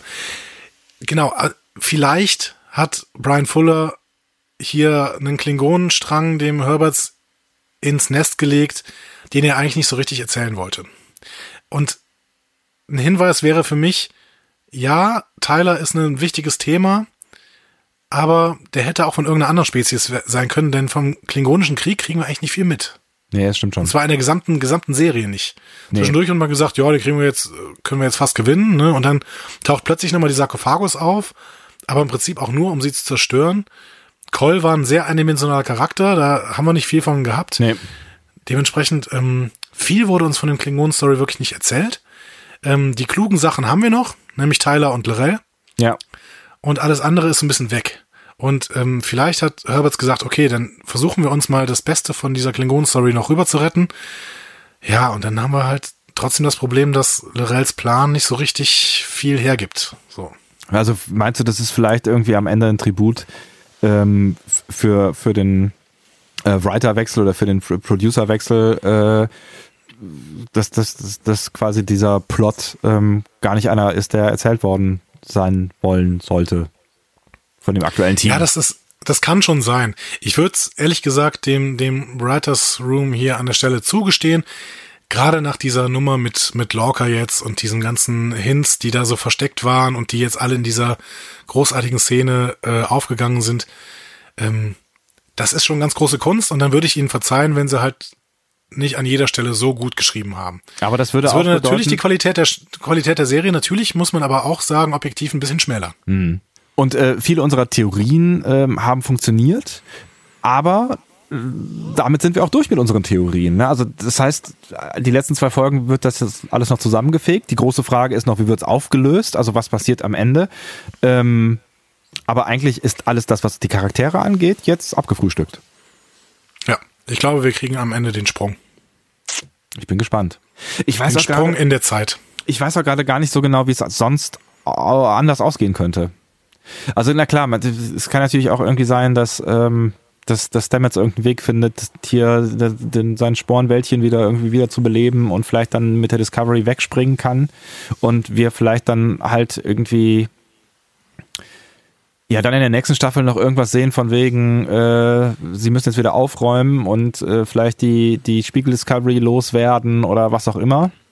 Weil das wäre ja dein Problem. Also das, ne, wir haben ja erfahren, dass quasi die Spiegel Discovery im Normaluniversum ist und wenn die zurückspringen würden, dann müsste sie ja ohne Zeitverschiebung müsste sie ja dann noch da sein und dann äh, wäre das vielleicht ein möglicher Plot, dass dann irgendwie, weiß ich nicht, oder Georgius schafft, äh, im Imperator Georgius schafft, irgendwie einen Zugang zu dem anderen Universum zu bekommen oder sowas. Also das, das wäre ja noch. Das so- kann, uns, das kann uns in der zweiten Staffel natürlich wirklich äh, anstehen. Ja, also dass, dass da quasi vielleicht ein Krieg Föderation äh, gegen, gegen das, die im- imperialen Hongs da äh, passiert. Terraner gegen Föderation. Wir werden sehen. Ich bin weiter bei meiner Zeitsprung-Theorie und vielleicht sehen wir das ja auch schon in der nächsten Folge, die heißt nämlich What's Past is Prologue. Oho. Ja, Jetzt lassen wir das mal so stehen. lassen wir das mal so stehen. Ja, vielleicht Kommen wir zum es- Fazit? Genau, es, vielleicht ist es ja gar nicht so unbegründet, was du hier so äh, spekulierst. Ich bin auf jeden Fall sehr gespannt. Kommen wir zum Fazit, ja, sehr gerne. Genau. Äh, ich bin ja dran, deswegen fange ich es mal an. Ähm, für mich war es eine schwierige Folge. Die Szenen im Sporennetzwerk waren mir doch zu sehr Fantasy und bedürfen für mir, für mich noch eine Erklärung. Ähm, auf der ISS Caron fand ich alles sehr stimmungsvoll.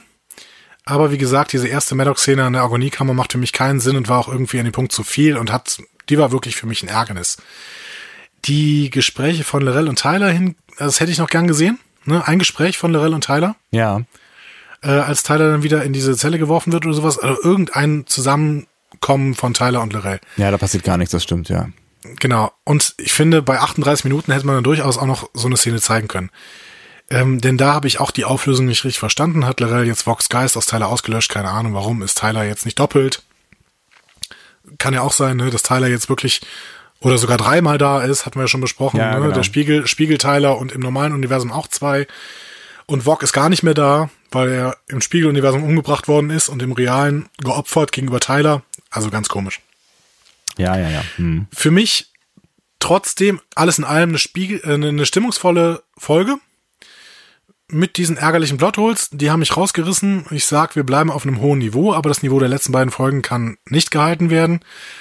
Und dementsprechend, ah, ich habe lange mit mir gehadert. Hm. Es ist für mich eine, ich hadere immer noch. ich höre es. 7,5. Hm. Ich habe lange überlegt, ob 8, aber nein, 7,5. Ich finde die Folge tatsächlich auch sehr schwierig zu bewerten. Ähm, weil, weil sie vieles, vieles gut erzählt und weil sie einfach diesen überragenden Moment am Ende hat, den ich wirklich ja, ganz, ja. ganz toll finde. Diese, die Auflösung äh, im Gespräch ähm, zwischen, zwischen äh, Giorgio und Michael und mit dem Zusammenschnitt dann mit Lorca und so weiter. Und ähm, da stört mich dann auch die, die Story am Ende mit Lorca gar nicht äh, so fürchterlich weil dieser Moment einfach so stark ist. Der ist einfach so stark, der ist so emotional. Das ist das, wo, wo wieder so ein Moment, wo wir einfach drauf hingearbeitet haben und deswegen hat, hat er mich einfach schon sehr geflasht und ähm, das ist so ein Moment, der so ein bisschen die ganze, die ganze Stimmung der Serie für mich überlagert, weil ich auch schon, schon im Prinzip seit dem Vorspann oder seit, der, seit dem Rückblick, nachdem diese Szene äh, mit Locke und Michael gezeigt wurde, darauf hingefiebert habe, so diese, diese ganzen 38 Minuten oder 37 oder 36 oder wie viel es dann am Ende auch waren. Aber es bleiben die Probleme, die du ansprichst. Also auch ich habe da so, so, so ein paar Logikprobleme äh, mit gehabt. Also für mich war das das größere Thema tatsächlich Tyler. Das fand ich am schwierigsten für mich in der Serie, weil ich nicht nicht verstanden habe, was da jetzt genau passiert ist auch vor allen Dingen, weil ich gedacht habe, dass ich weiß, was da passiert ist nach der letzten oder nach den letzten beiden Folgen und mir jetzt eben nicht so genau sicher bin, was ist denn jetzt eigentlich Tyler wirklich oder wer ist Tyler äh, oder Vog oder was auch immer und was hat Lirel dann am Ende gemacht und warum hat sie es getan und ist das überhaupt logisch, was sie da gemacht hat? Das war für mich der größte Knackpunkt. Ähm, was ich am Ende besser verkraftet habe als du, ist die Geschichte im Sporennetzwerk, weil ähm, die Geschichte mit Kalber für mich einer, einer der emotionalsten Momente irgendwie in der Folge war. Das fand ich schon sehr schön, einfach Kalber dann auch nochmal zu sehen und die beiden interagieren zu sehen und dieser Aufwachmoment. Ähm, aber mich stört tatsächlich auch, äh, dass uns das noch nicht so richtig erklärt wurde. Aber da habe ich so ein bisschen die Hoffnung, dass das vielleicht dann noch irgendwie passieren wird.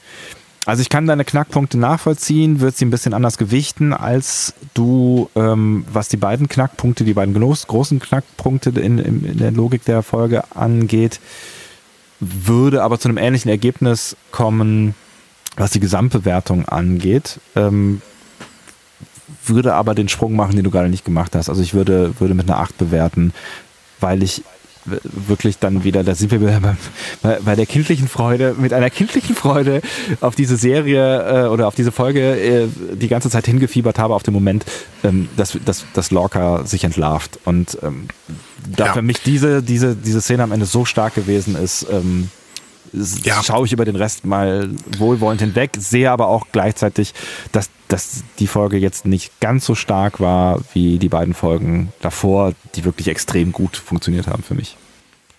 Absolut. Die Folge, ähm, also die letzte Szene da, diese Auflösungsszene, wäre auch für mich der Grund gewesen, diese auf acht zu heben. Ähm, aber deswegen habe ich lange mit mir gehadert, weil diese Szene war überragend und vielleicht wirklich eine der besten Szenen der Serie bis jetzt. Ja. So. ja. Weil es auch eben so eine gute Montage war. Ne? Absolut. So. Ja, ja. Genau. Aber ähm, nee, das Maddox, Maddox Ärgernis ist für mich dann wirklich ausschlaggebend, dass ich auf die 7,5 gehe. Übrigens, gerade während du deinen Monolog gehalten hast, war so ein Rauschen im Hintergrund. Liebe Corinna, das war nicht ich. Ja? Das war nicht mein Atem.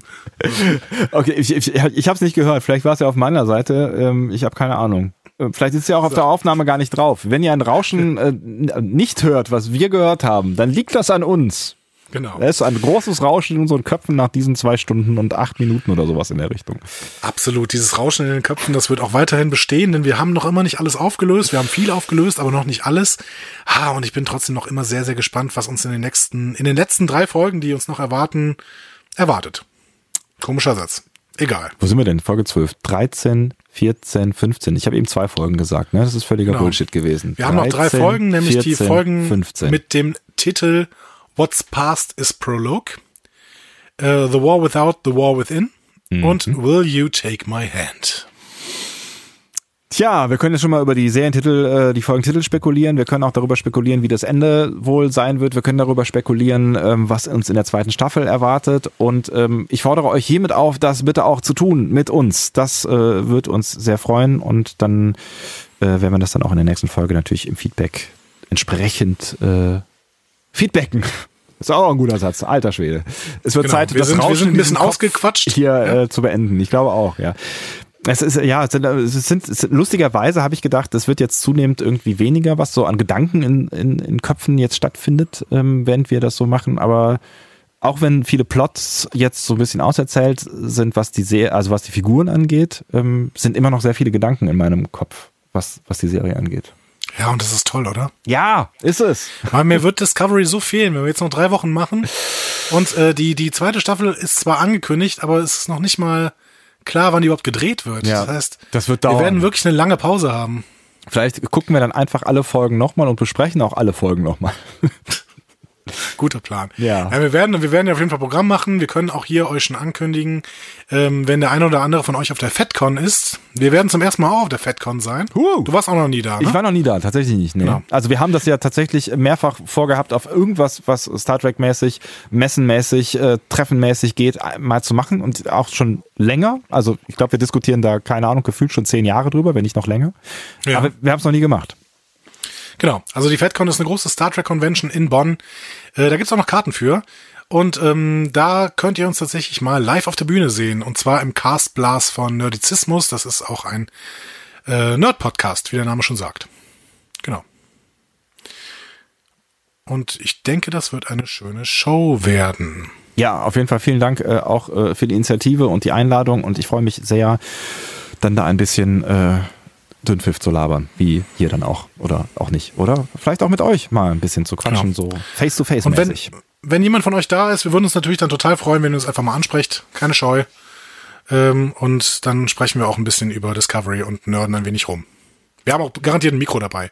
Dann könnt ihr alle mal auch in Discovery Panel, ins Discovery Panel reinsteigen Wow. und mitdiskutieren. Mann, wird das aufregend. Ähm, mindestens genauso aufregend wie die nächsten drei Folgen. Auf die freue ich mich auch schon sehr. Und in diesem Sinne hören wir uns dann am nächsten, vermutlich Dienstag wieder, wenn alles so läuft, wie wir uns das vorstellen, zum nächsten Discovery Panel. Haltet mal Twitter im Auge. Falls wir live senden, schicken wir euch da auf jeden Fall mal eine Nachricht. Auf Facebook veröffentlichen wir es dann auch. Und ähm, genau, bei Facebook sind wir zu finden unter Discovery Panel, bei Twitter eben auch. Die äh, Hashtags, äh, die die die die äh, eigentlichen Twitter-Angles sind immer ein bisschen anders, aber über die Suchmaschine findet ihr uns. Ansonsten kommentiert doch auch mal auf discoverypanel.de oder schreibt uns eine E-Mail auf info at discoverypanel.de. Das ist korrekt. Genau. Ja. Äh, wir wünschen euch eine wundervolle Discovery-Woche und ähm, habt viel Spaß mit der nächsten Folge. Und danach hören wir uns wieder. Alles klar. Tschö. Macht's gut. Tschüss.